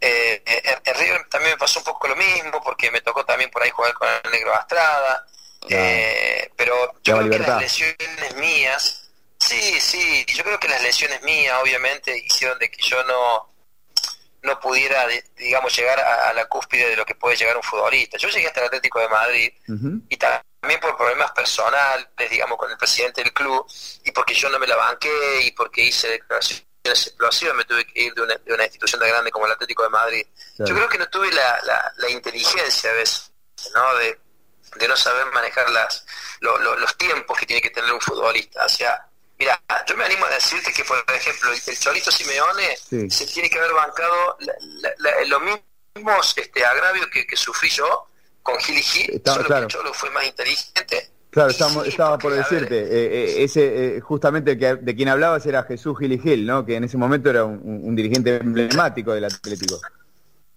Exactamente. A ver, de- mira, yo de no haber hecho las declaraciones que hice en contra de Babington cuando yo jugaba en River, y probablemente yo me hubiera quedado dos años más en River, Claro. porque mientras tuvo Pasarela al frente de ese plantel, Daniel me dijo, mientras yo esté acá en el club, vos vas a seguir siendo jugador de River. Después Daniel se fue a la selección argentina, me tocó salir campeón con el Toro Gallego de forma invicta, y, y bueno, nada, yo también cometí muchísimos errores que obviamente a esta altura de mi vida lo, sé reconocer. Cuando uno es joven también cree que todo se lo lleva al mundo por delante y cree tener razón en todo. Y bueno, yo reconozco haberme equivocado. Hoy estoy en una etapa de mi vida mucho más sereno, mucho más tranquilo, dirigiendo un equipo de cuarta división aquí en Estados Unidos. Y, bueno, nada, o sea, trato de mirar las cosas de, otra forma, le doy otro enfoque. Me parece que, que, mi juventud me llevó a cometer muchísimos errores, de los cuales no me arrepiento, Daniel. ¿eh? Yo soy una persona que, que no me gusta mirar mucho para atrás, porque si me pongo a mirar para atrás y digo, mira, yo hubiera ganado dos millones de dólares en el Atlético de Madrid, y no los gané, y hoy no los tengo. Entonces me tuve que salir de la Argentina a trabajar a otro país porque mi país no, no, no conseguía trabajo y, y, sentía y tenía la sensación de que me iba a enfermar, que algo me iba a pasar. Entonces si me pongo a, revisar el pasado me quedo enredado en una historia que no tengo ganas. Entonces sí te puedo reconocer que he cometido muchos errores y que hoy con 55 años no los cometo, obviamente. Claro, claro, claro. Eh, y, ya que lo mencionás, eh, mencionaste a Jesús Gil y Atlético de Madrid y, quizás una situación que, que vos viviste y, que pensás que, por ejemplo, Simeone la, la, transitó de otro modo. Digo, ¿qué puedes contar de eso? ¿Qué, qué, qué fue lo peor que te pasó o, qué es lo que pasó ahí? Mira, fue todo muy raro, porque yo salí campeón con Boca, este, yo jugaba para la selección argentina, en ese momento era, era titular, indiscutido, que me acuerdo que hasta usé la camiseta número 5, hasta que después Redondo volvió otra vez a la selección a ser convocado y, el Coco Basile me corrió como, como un volante interno por derecha. De hecho, yo jugaba con la 8, Fernando con la 5, con la 10 jugaba el Chorito Simeone, después jugaba Leo Rodríguez con la 11 y después jugaba Batistuta Canigia arriba los dos. tremendo. Eh, eso eh, ganaron la Copa Confederación en el 92. Claro, claro. Y, bueno, yo formé parte de ese equipo que, que tuvo, no sé, como 30 partidos sin perder. Pero, a ver, ¿qué, recuerdo de aquel Atlético de Madrid? Mira, recuerdo a un Bess Schuster, por ejemplo, el alemán que jugó con Diego defendiéndome este, ante los agravios de un presidente que se dedicaba más al armado del equipo que, que, que, a administrar la institución. O sea, la institución estaba muy bien administrada. Y en ese momento el que me llevó a mí fue el Pato Pastoriza, y nada, eh, de un día para el otro el presidente decidió sacarlo al pato y yo sabía que detrás del, entrenador iba a ir yo. Y a partir de ahí el tipo empezó a decirme cosas que, que, bueno, porque yo no estaba a la altura del Atlético de Madrid y yo dije, bueno, si, no estoy a la altura del Atlético de Madrid, no sé por qué me convocarán a la selección argentina. De hecho, yo cuando rescindo el contrato en España, yo tenía la número 10 para jugar en el Sao Paulo de Brasil y dije que no, y ah. nada, ahí fue que decidí volverme a la Argentina, pero pero yo creo que fue, eh, a, nivel futbolístico, creo que fue lo peor que me pasó el Atlético de Madrid. Además, yo no, ah. entendía el por qué ir a préstamo, ¿no? Si yo estaría campeón con Boca. Claro. Pero bueno, fue una, una, a ver, una contratación, digamos, de, en ese momento quien, quien era mi empresario, que me llevó a préstamo y después de esos seis meses el Atlético de Madrid, si yo andaba bien, me compraba entre un millón y medio de dólares. Claro, claro. Bueno, ahora sí nos metemos Mañana, octavos de final, Copa Argentina, cuarto enfrentamiento, estábamos hablando hace un ratito acá, eh, cuarto enfrentamiento en el año, todos empates, más allá del último con definiciones penales a favor de Boca, ¿no? Eh, ¿Cómo lo ves? ¿Cómo, ¿Cómo llegan? Sabemos, y siempre, bueno, hasta el hartazgo lo decimos, no importan las estadísticas, no importa la, actualidad, es un partido aparte, pero vos estuviste en los, en los dos lugares, ves las dos realidades, hoy, ¿cómo lo ves? tan trillada en el fútbol que, no importa cómo llega uno y cómo llega el otro. Yo, creo que sí importa, digamos. Es un partido especial, es, como se levanta un futbolista ese día. Mira, yo eh, eh, tuve, no sé si la suerte o la mala suerte de enfrentarlo a River aquí en Orlando.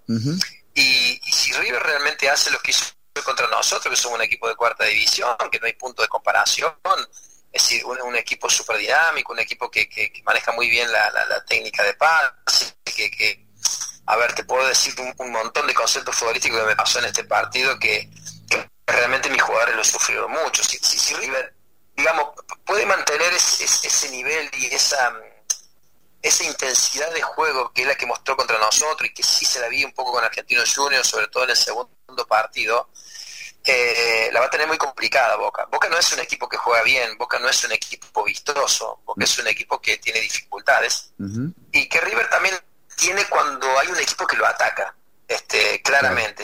River es un equipo que sufre porque, a ver, eh, River pone mucha gente en función de ataque y por ahí eh, se, se, desnuda un poco defensivamente.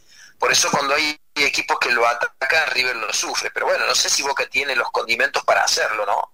Entonces, este, en la previa, a mí me da la sensación de que River está un escalón arriba, pero los partidos siempre hay que jugarlos. Eh, hay 11 de un lado, hay 11 del otro, después está la cabeza de un entrenador que puede ser este, más estratégico que el otro, que creo que es Marcelo claramente.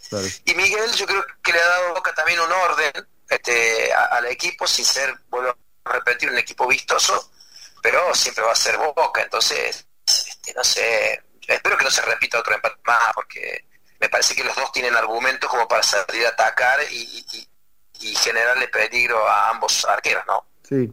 También sabemos, hablando de verdades del fútbol y frases y demás, ¿no? Eh, que una victoria en un clásico te eleva y una derrota te puede enterrar o puede salir volando. Digo, acá, ¿quién, quién pierde más eh, en el caso de una derrota? Eh, poniendo la balanza, sí que pierde más este Miguel Ángel Russo, porque porque a ver, porque Boca eh, obviamente este, por ahí no, no, no está cumpliendo las expectativas que, que, su público pretende, bueno, es un, un, público muy muy pasional. yo vi lo, cual partido el otro día frente a Talleres de Córdoba, que obviamente por, por ser hincha de Belgrano, hmm. Este, estaba, buscando un resultado que nunca se dio y hubo, momentos en que Talleres este, se, lo, se lo llevó por delante. Entonces, el hincha de Boca no quiere ver eso, sobre todo estos problemas que está teniendo con, con, Villa.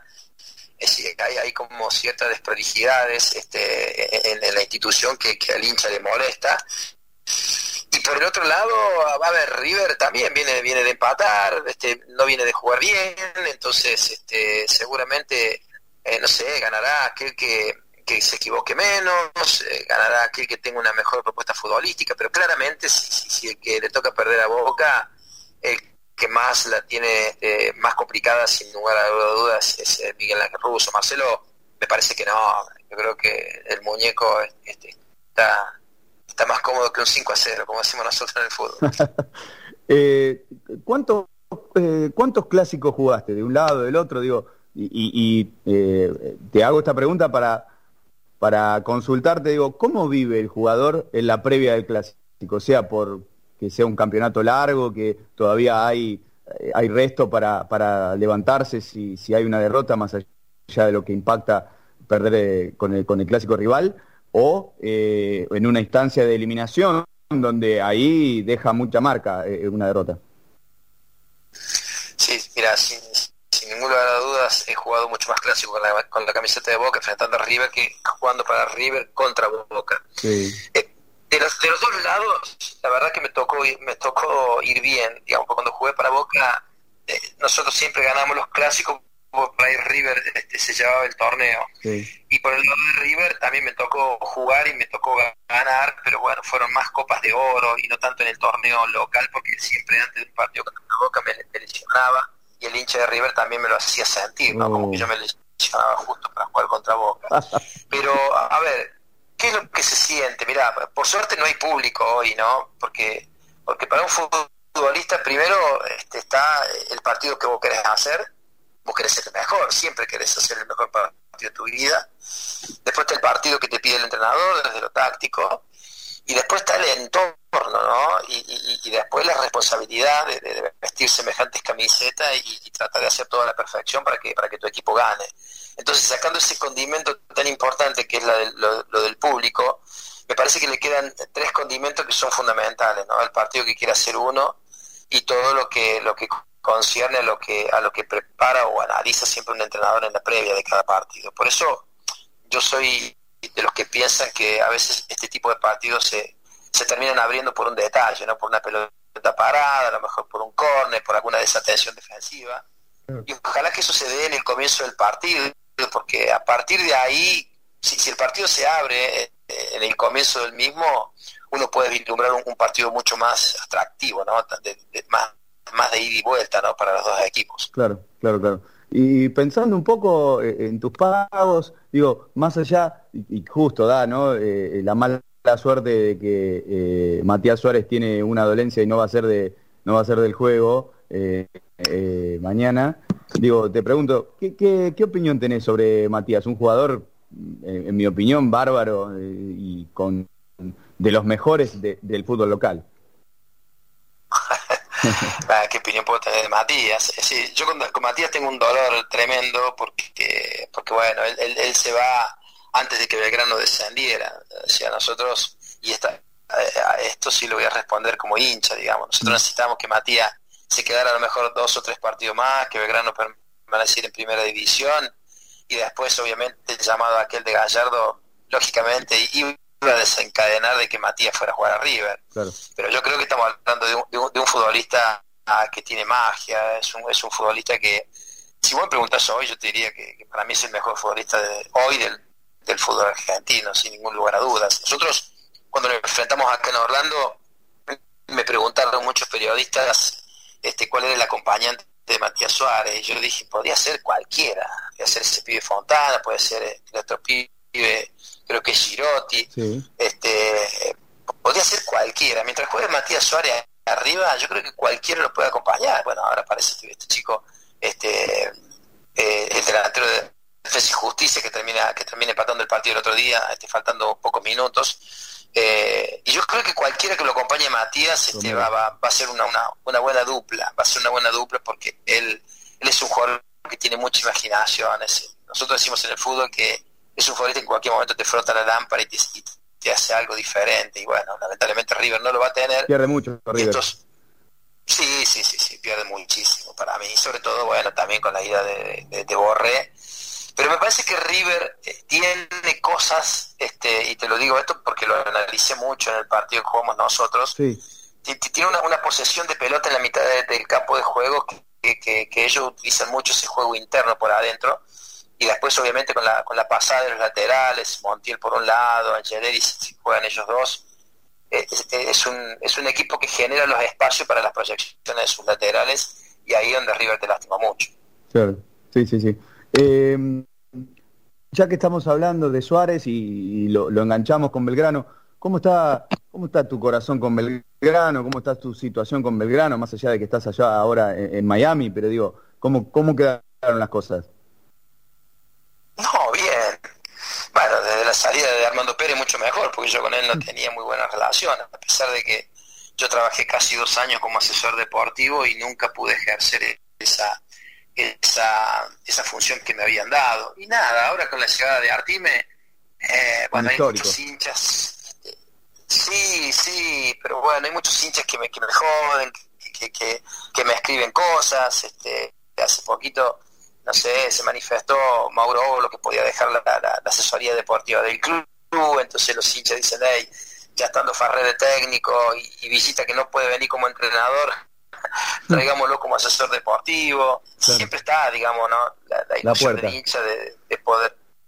Sí, porque bueno, creo que están todos los que tienen que estar, porque está Luis como presidente, está Chiche Sosa, no sé cuál es el cargo que ocupa Chiche, Guillermo Farré, que de los últimos ídolos de la institución, con aquel gol arriba se ha ganado el corazón del hincha, este eh, Franco Pepino también forma parte del cuerpo técnico, no sé, y pareciera que como que faltara Villita como frutilla del postre, pero pero bueno, no sé. Yo Por ahí llegamos adelante.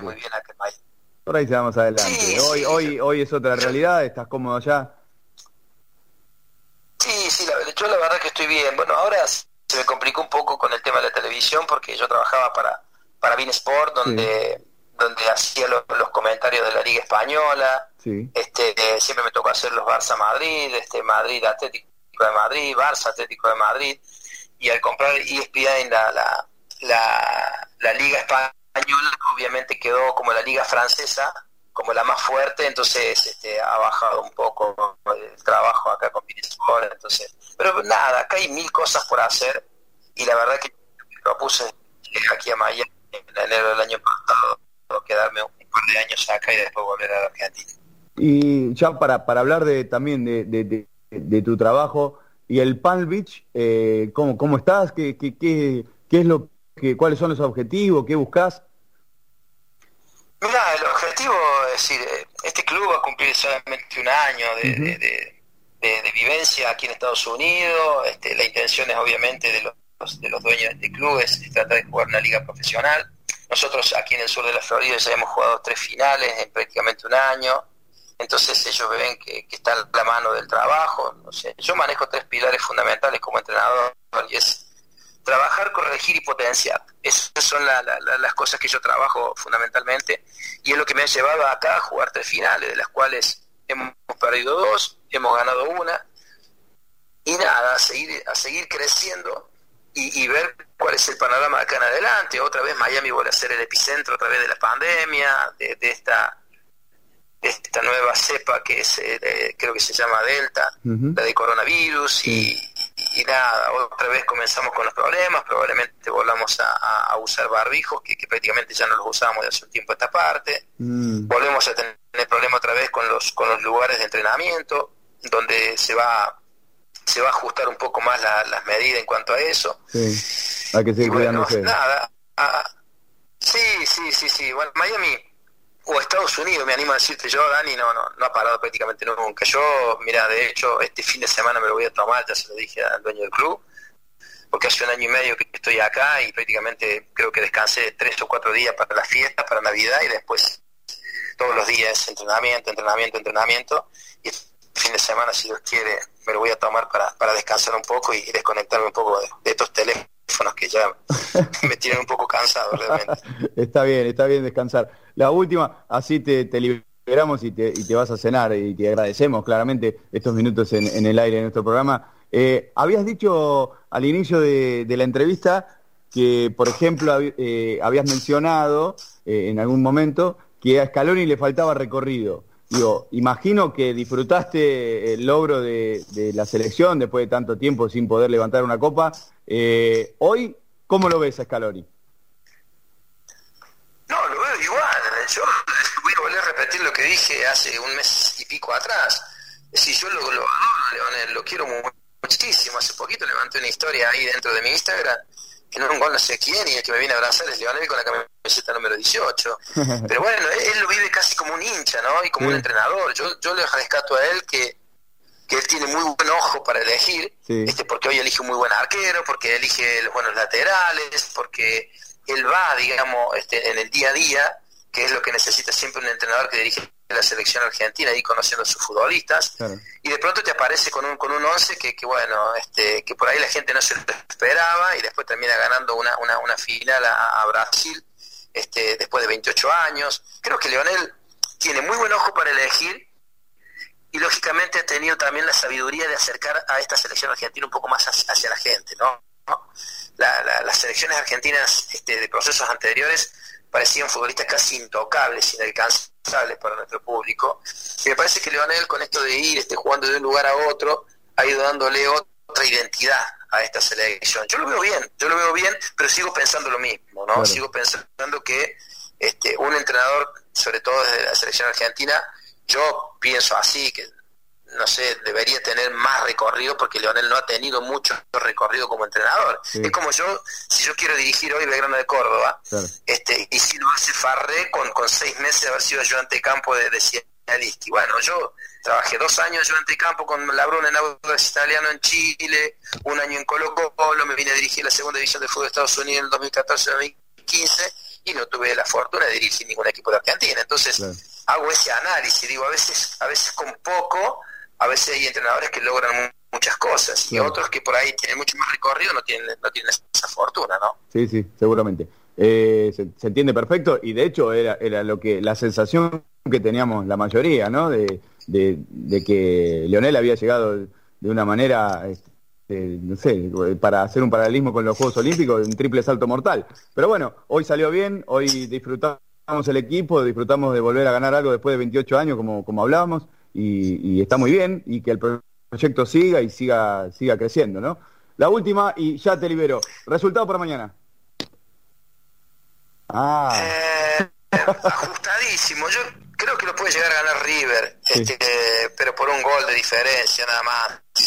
Pero bueno, Boca, Boca siempre es Boca y, y no hay que no hay que darlo nunca por por muerto porque nada, este Boca siempre ha sido este, un equipo luchador, peleador, históricamente a, los partidos contra River este, siempre sale a jugarlo con, con los cuchillos entre los dientes, como, como sabía decir el loco Junta. y nada, yo creo que ganará aquel que haga mejor las cosas. Y me parece a mí que en la previa, alguno de tus compañeros lo dijo ahí en la presentación, que, que sí importa cómo llega, y es verdad, eh, sí importa cómo llega. Y por ahí River llega un poco mejor, y bueno, vamos a ver si eso lo hace prevalecer en los 90, 90 y pico minutos que se juegue mañana.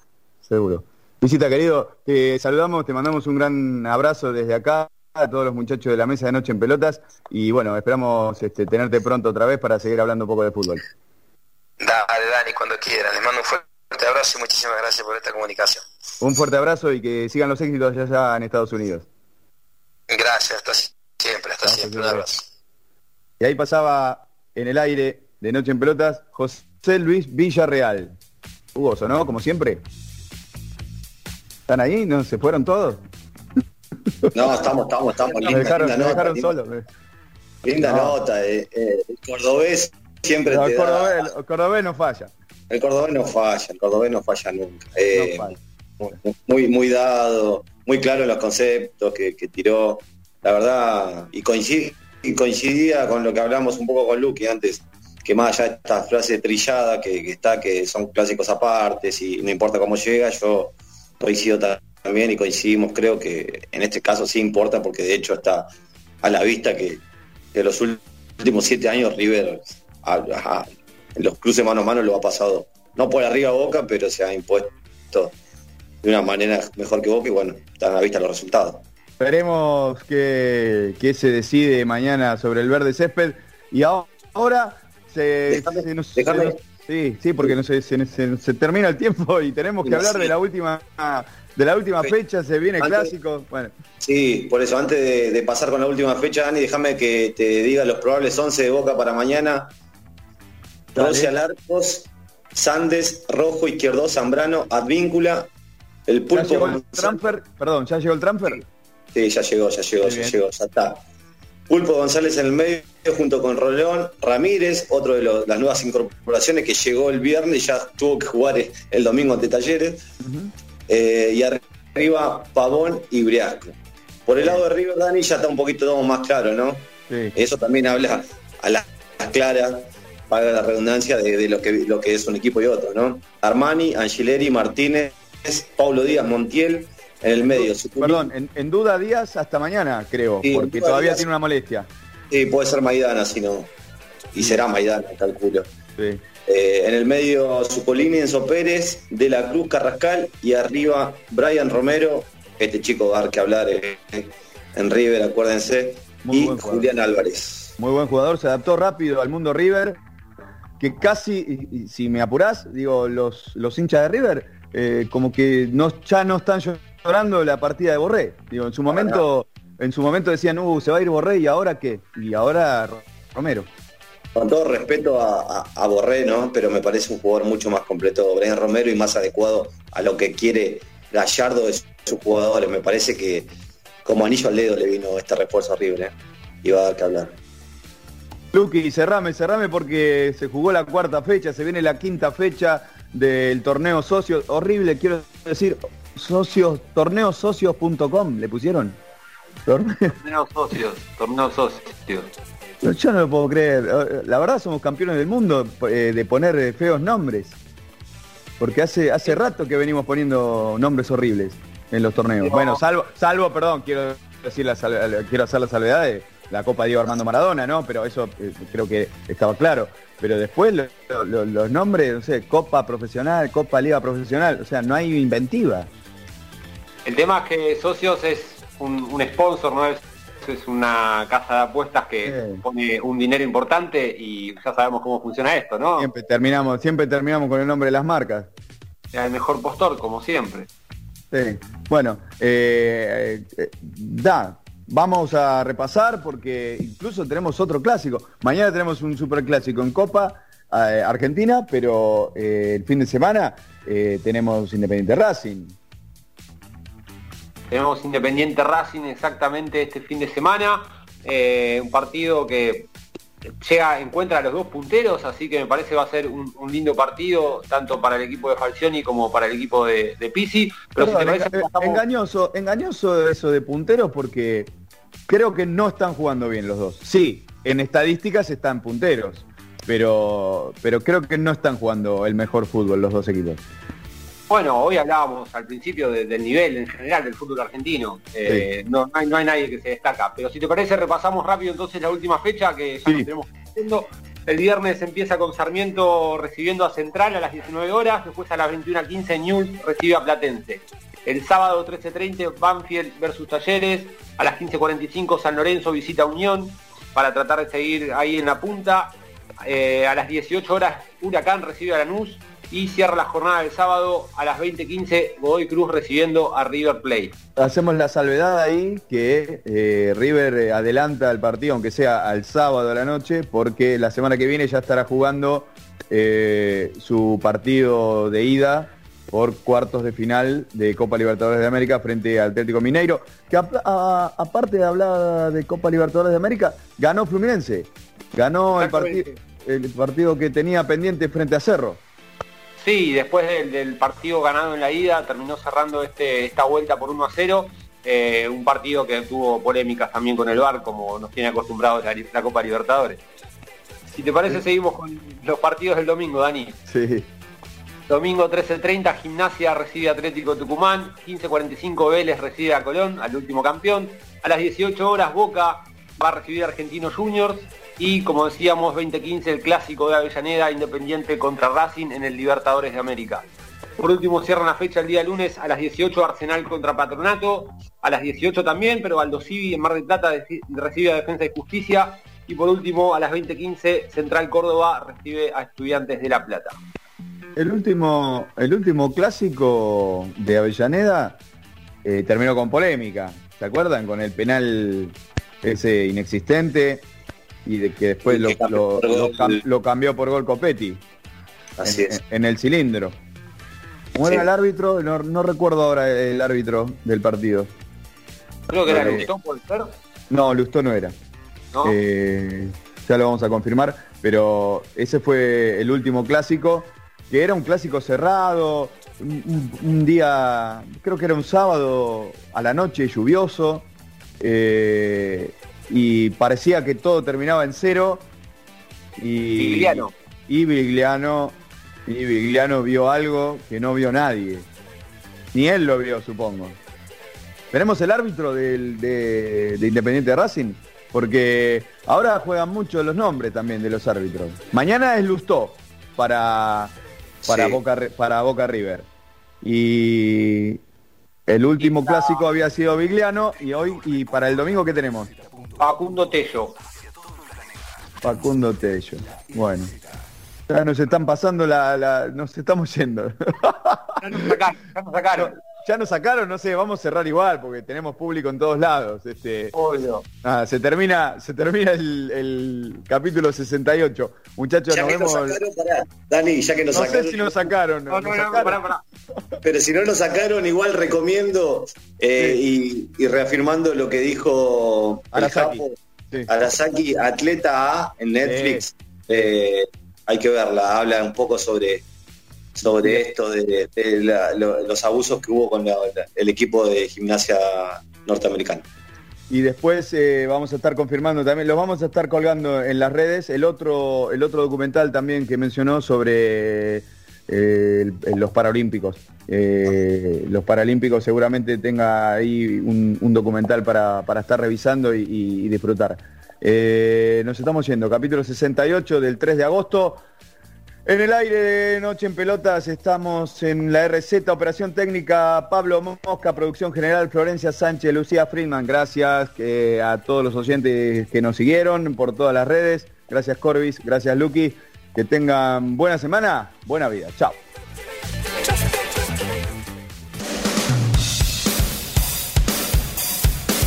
Esto fue Noche en Pelotas. Tu último resumen deportivo y algo de música. Nos reencontramos el próximo martes, acá, en la RZ, www.larz.com.ar.